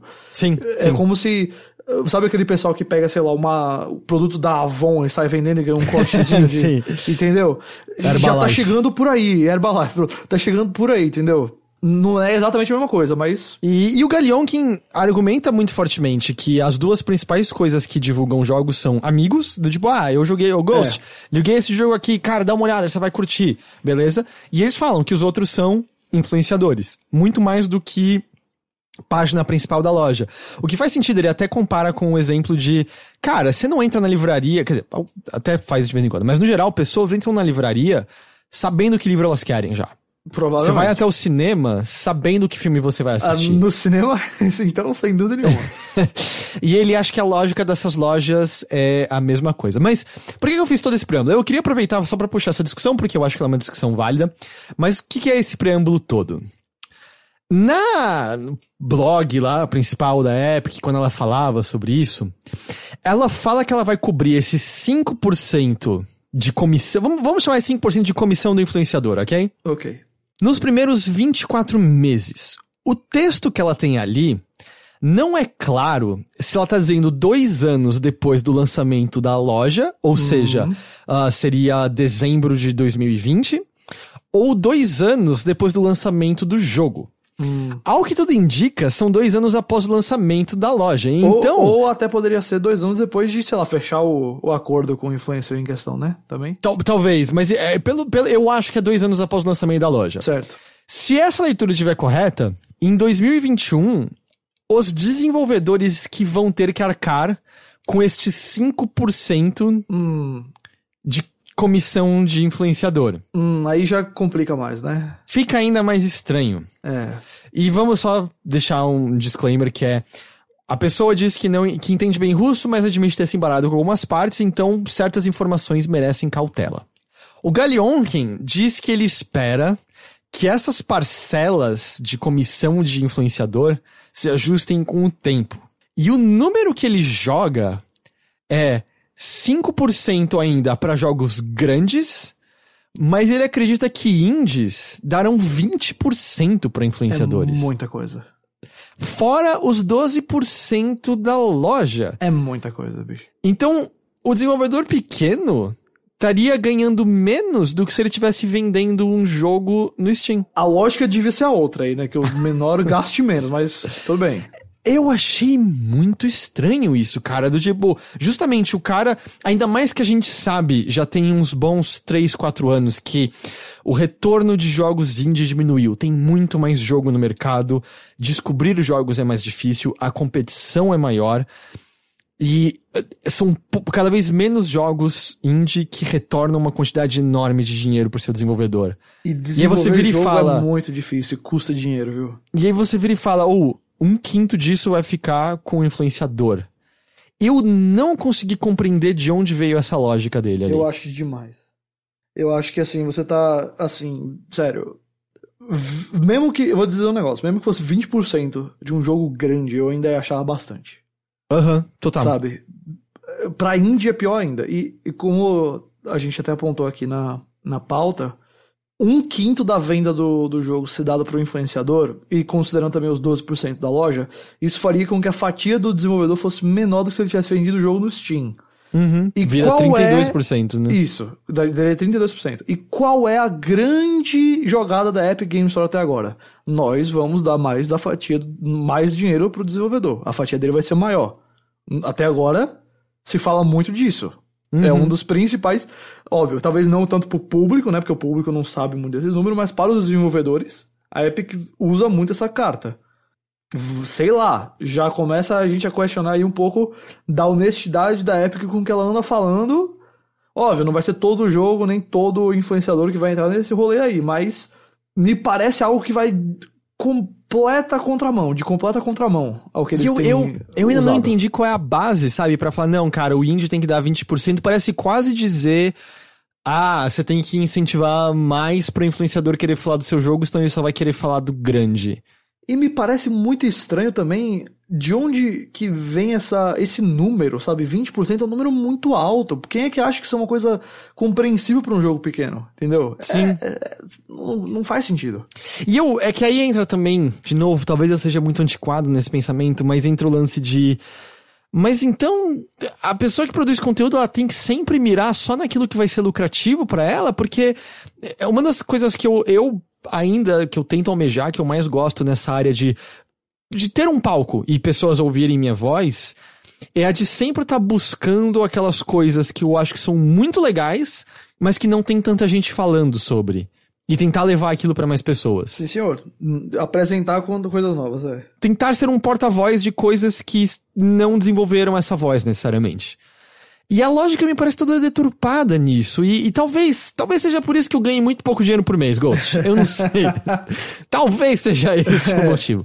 Mas é, é- é- me parece que, que tá tudo invertido nisso. Que Putz, a- é, o ato. eu- o pior é que eu não sei, cara, se esse exemplo que você deu aí, porque, vamos ser honestos, não acho que jogo indie na Epic Game Store de começo, talvez um mais famoso, como é o caso do Hades aí, talvez, mas, putz, eu não sei quanto dinheiro esse negócio vai dar no começo, Uhum. assim, pra cobrir os custos e tudo mais. Eu nem sei quanto que um influencer vai fazer tanto. Se bem que aí a gente tem que considerar outra coisa, né? Pro influencer, esses 20% significam muito mais, porque o trabalho dele é, custa muito menos, não tem, ele não, não paga as pessoas como as desenvolvedoras pagam. Acaba ficando ainda pior essa situação quando a gente pensa nesse sentido, Eu entendeu? não, não eu, eu não quero diminuir trabalho de influenciador nenhum. Fazer transmissões dá trabalho, é, preparar conteúdo pra YouTube. Uhum. Mas não é passar pra- quatro anos programando e. Não, é outro tipo de trabalho. pessoas, exato, é outra coisa. Então, sei lá. Mas é- fomentar a comunidade, conversar com a comunidade, entregar o que elas desejam. Isso é trabalho. Eu não Claro, quero diminuir isso de claro. maneira nenhuma. Nem, nem eu, só tô dizendo assim, a fatia da- da- do bolo é mais. Deixa eu tentar falar isso de um jeito que fique claro. É, é- o desenvolvedor depende mais Uhum. dessa fatia do que ele. Tá ligado? Sei. E aí, sei lá, você já tá. Enfim, eu, eu- o que mais. Quando eu- quanto mais eu penso nesse número de 20%, mais eu fico assim, incrédulo. Sim. Eu, eu, eu também, eu, eu não consegui entender, sabe? É um negócio que eu, eu li, eu tentei ver comentários de outras pessoas, mas a discussão em torno ficou estranha. E o Galionkin, ele fez uma, uma thread no Twitter depois. Que eu achei estranha, porque ele não desmentiu nada, ele virou e falou. Ele, ele primeiro afirmou que esse resumo feito no Resetro tinha erros, mas ele declarou. é, ele declarou outras coisas sobre as funcionalidades sociais da loja, mas a gente tá se focando aqui nessa questão. Eu vou. Isso aqui é a tradução minha dos tweets dele, tá? Eu acredito que influenciadores são uma das principais formas de descoberta de jogos na indústria no momento. Amigos são a mais importante. Descoberta dentro da loja é importante, mas nem de perto como esses dois. Neste momento, uma parcela significativa do orçamento de marketing em grandes jogos é alocada a pagar influenciadores. Esses são negócios que ocorrem uma única vez. Eu acho que ter uma maneira de influenciadores transmitirem jogos e ganhar, transmitirem no caso de, de fazer lives, né? E ganhar dinheiro com isso, sem contar com grandes distribuidoras, seria incrível. Nosso objetivo é empoderar pequenos desenvolvedores a terem o mesmo acesso a criadores que apenas as grandes distribuidoras têm. Não é de forma alguma algo mandatório. Nós só estamos dando aos desenvolvedores as ferramentas. E, e beleza, eu entendo com isso então que se o desenvolvedor não quiser nem aquele 5%, ele pode desligar essa funcionalidade. É o que eu entendo quando ele diz que não é mandatório. Só que eu, eu- me parece meio falacioso dizer que você está dando as mesmas ferramentas, porque as empresas grandes ainda vão ter a verba de marketing gigantesca. Exato, E, né? e ne- nessa hora que me parece. E outra coisa, elas vão tirar só 5%, não 20%. É. Nessa hora que me parece. Cara, eu acho que as ferramentas são outras. Eu acho que as ferramentas são. Ele diz sobre a, a homepage da loja, e tá, eu entendo que ela pode ser menos importante. Mas você não vai me dizer que um destaque ali, hum, principal na loja, bem explicitado, não funciona. Porque a gente sabe que jogos da App Store vivem e morrem de acordo com o destaque Totalmente. deles lá na loja. Totalmente. Quantas vezes. Eu já comprei coisas no Steam porque tava destacado ali, eu fiquei interessado e eu comprei. Uhum. Eu posso ser exceção nessa história. Posso. Cara, quem é que não entrou numa loja, viu na vida, assim, na internet ou pessoalmente mesmo, viu um negócio destacado e pelo menos não teve interesse e não comprou alguma vez, aí. Pois é. Sabe? Isso aí é. Pode, ok, na internet, no, no, modo, no mundo online de jogos, pode ser que seja diferente? Pode, mas o, o valor nisso ainda existe. Uhum. E é, ele argumenta, né, quando ele tá falando do lance lá da livraria e do cinema, ele fala que escrever um programa de recomendação é complicado por conta dos gostos variados. E ele fala que, na média, jogadores do Steam têm PUBG, Counter-Strike e Dota 2. E ele se questiona que tipo de informação isso te dá sobre jogos que devem ser recomendados em seguidas. E eu concordo, mas é nessa hora que eu sinto que uma curadoria humana é importante. Certo. Porque tem, tem uma coisa que eu odeio sobre essa recomendação baseada em gostos anteriores seus. Que é, ela te prende nas mesmas coisas para sempre. É, eu, sei lá, eu, o Netflix, eu, eu penso a quantidade de filmes incríveis que estavam no Netflix, que eu amei. Do tipo Bone Tomahawk, é, Rastro de Maldade. Já viu esse filme? Eu já ouvi muito falar dele, mas não Tá, assisti Você ainda. vai, você vai assistir ele na Netflix essa semana, tá? Você vai Sim, me senhor. agradecer depois por fazer essa recomendação. Tá bom, então. Eu garanto. Ok. É, Rastro de Maldade. Puta de um filme. Tem no Certo. Netflix, nunca me tinha sido recomendado esse filme. E eu amei. Pelo Netflix ou pelos seus amigos? Se então, eu soube por conta da Right Letter Media. E- ok, então ninguém. Então- Ninguém, assim, lhe falou, nem chegou aquele algoritmo lá dizendo você vai gostar desse filme. Exato. Bate com o lance que vai, foram influenciadores que me influenciaram. É ok? isso que eu ia dizer. Aí gente tá- Não, não, sim, mas meu ponto é que aí eu concordo que o lance é a curadoria algorítmica falhou. Sem dúvida, sem Mas dúvida. uma, uma curadoria humana que poderia ter destacado esse filme dizendo, não, esse filme é incrível, sabe, rotacionando aquele negócio, É. ou que seja com jogos, eu acho que poderia fazer uma diferença super grande. É. E o caso deles aí também, só lembrando, o caso do, do Red Letter Media. Acho bem difícil o Bom Tomahawk ter pago eles pra ter essa. não, definitivamente não. pois é. É, E aí, parece-me que foi tratado mais como aquele caso tradicional, digamos assim, de, de imprensa ou de críticos, e não esse caso mais de influencer. Então é meio que acaba indo um pouco contra ele, o argumento aí do nosso querido Sergei, porque ele tá usando um argumento pra influencers que acontece com. Normalmente não com influencers, Uhum, sabe? Sim. E, putz, eu não sei você, mas a quantidade de vezes que chegou na minha frente um produto, assim, que alguém tava fazendo um ad dele, e eu pirei e falei, pô, eu quero usar esse produto, sei lá, quero comprar esse negócio aqui, contra a quantidade de vezes que eu naturalmente, pelos canais e pessoas que eu já confio, vi essas pessoas falando entusiasticamente bem de alguma coisa que elas gostam, Uhum. Nesse segundo caso, eu acho que muito mais vezes eu já fui atrás do produto, do filme, do jogo, do que é que seja, sabe? Sim, sim. Então, não que não aconteça, óbvio que influencers têm o seu papel e publicidade tem toda a sua eficácia ainda. Mas o que eu quero dizer é o seguinte: não, o cara não pode pegar argumentos naturais e aplicar para uma coisa que está sendo totalmente orquestrada, entendeu? Sei. Você, porque assim, ele não pode querer dizer. Ele pode ser honesto e dizer assim: olha, a gente paga. É normal na indústria pagar influenciadores que vão e influenciam pessoas a é, gastar dinheiro com o nosso produto. A gente vai fazer isso porque nós somos uma empresa e é isso aí. Ok, aí é uma coisa. Mas não vem me dizer que, sei lá, isso aí é tão importante. é isso é a mesma coisa de um amigo recomendando, sei lá, sabe? É, enfim. Eu Questionamentos. o que é, eu tô só falando, essa questão. É, talvez tenha ficado um pouco confuso, mas eu- por que, que eu falo isso tudo? Porque a gente tá lidando com uma coisa que precisa haver honestidade, tanto do lado da, da Epic quanto do lado dos influencers. Não pode chegar esse negócio e mascarar dizendo que é outra coisa. Porque depois descobre, e aí a gente pode ver como é que é esses valores, talvez o valor não esteja certo, e aí prejudica tal desenvolvedor, e aí não dá certo um negócio desse. Esse tipo de Sim. coisa é um gelo muito fácil de se quebrar, precisa se andar com muito cuidado. Muito Sim. cuidado nele. Concordo. E acho que só aproveitando que a gente tá falando da loja da Epic, Só mencionar que ela conseguiu aquela que provavelmente é a sua maior ganho de exclusividade até o momento? No bem PC? possível. Bem possível. Acho que bem, bem, bem possível não. Em termos de tamanho do jogo, com certeza. Que é que The Division 2, né, da Ubisoft, não vai ser mais lançado no Steam, vai ser lançado apenas na Epic Games Store. Eu, eu tenho sentido como uma espécie de experimento da Ubi, porque o Far Cry New Dawn ainda tá, pelo menos, marcado como a venda no Steam. Então, eu acho que é quase uma tentativa da Ubi meio ver, vai que funciona. Certo. Ainda você vai poder simplesmente conseguir o jogo no, no como é que é o nome? No Uplay, que todo Uplay, mundo ama. Aquele que todo mundo lembra. Todo mundo adora. Ah, e só pra não ficar tão confuso, até o dia 9 de janeiro, a pré-venda do jogo era feita na loja da Ubisoft, agora ela ocorre também na Epic Games Store. E é meio que lá que você vai jogar The Division 2 ah, no PC, exclusivamente. Não vai ter no Steam. Eu vi muitas pessoas infelizes com isso, tem muita gente que não gosta da ideia de um launcher adicional. Eu vejo muita gente também preocupada com a questão de privacidade por conta da ligação da Tencent que acho compreensível, acho que é um medo absolutamente sustentável. Ah, mas você acha, você acha que a gente vai ver mais exclusividades no futuro próximo, ou pelo menos exclusividades temporárias?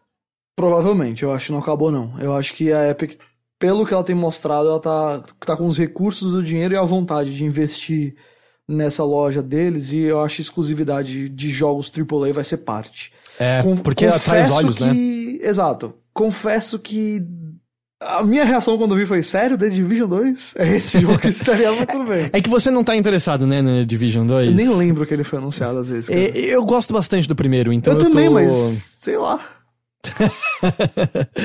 Entendi. É, mas eu acho que, cara, é que a gente esquece que teve bastante gente que jogou o primeiro. Vai ter Ah, bastante. foi, é, é- foi. é aquelas horas que a gente esquece que, o quanto que vendeu, por exemplo, o Ghost Recon Wildlands. Uhum. Que ele vendeu bem pra cacete e eu sentia que ninguém tinha falado dele sequer. Eu senti que depois de dois dias ninguém mais tava jogando. É.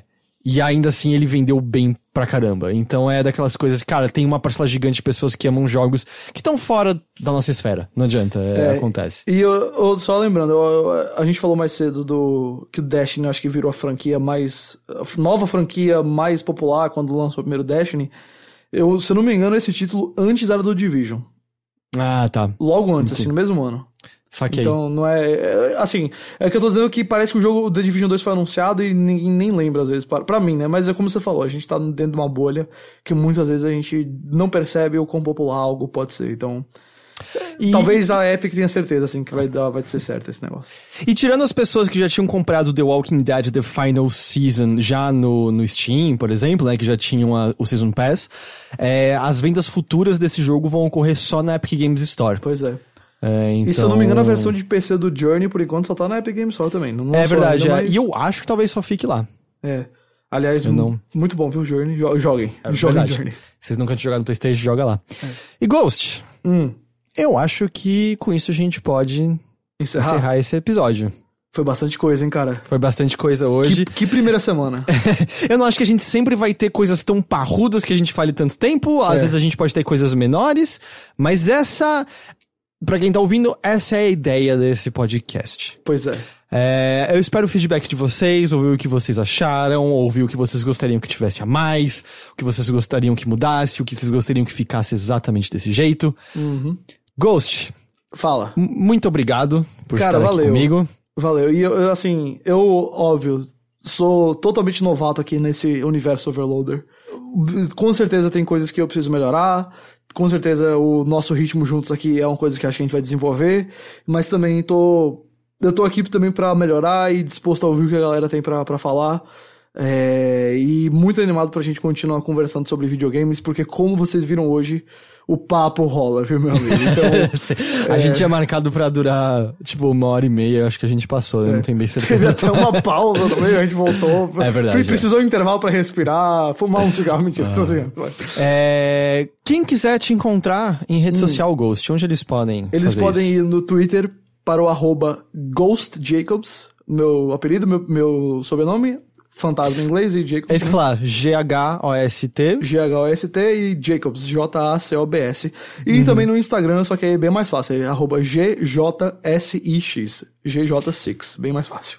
E claro, quem quiser procurar, tem no SoundCloud, tem no Spotify, tem nos seus apps de podcast favorito. Sim, senhor. Bora jogar? Bora jogar, que eu faço com meu amigo BRQS Edu, também um podcast de jogos. A proposta é um pouco diferente dessa daqui. A gente fala basicamente do lançamento da semana, do lançamento do mês, ou quando tiver um momento, uma notícia importante, como, sei lá, o Game Awards que teve mês passado, a gente também comenta. É um negócio bem mainstream, mas se você quiser ouvir mais de videogame, fica aí o convite. Qual é o jogo do episódio mais recente? O último episódio a gente comentou sobre os nossos jogos mais aguardados do ano. Não foi necessariamente um jogo, a gente fez um episódio temático aí pra falar. Falamos bastante de Resident Evil 2, falamos de Sekiro e foi, foi bem legal. Muito em breve deve sair o episódio do Resident Evil 2. Muito em breve. Da hora. Então é isso, gente. Uh, continuem ligados. Ainda tem o outro Mothership da semana para sair no Overloader. Tem o dobro de Mothership por semana para você agora. Olha a que gente espera maravilha. que vocês tenham gostado. É, e é isso. A gente se vê então na semana que vem com mais um episódio de Mothership Notícias ou Notícias da Nave Mãe. Valeu, galera. Tchau, tchau. Falou.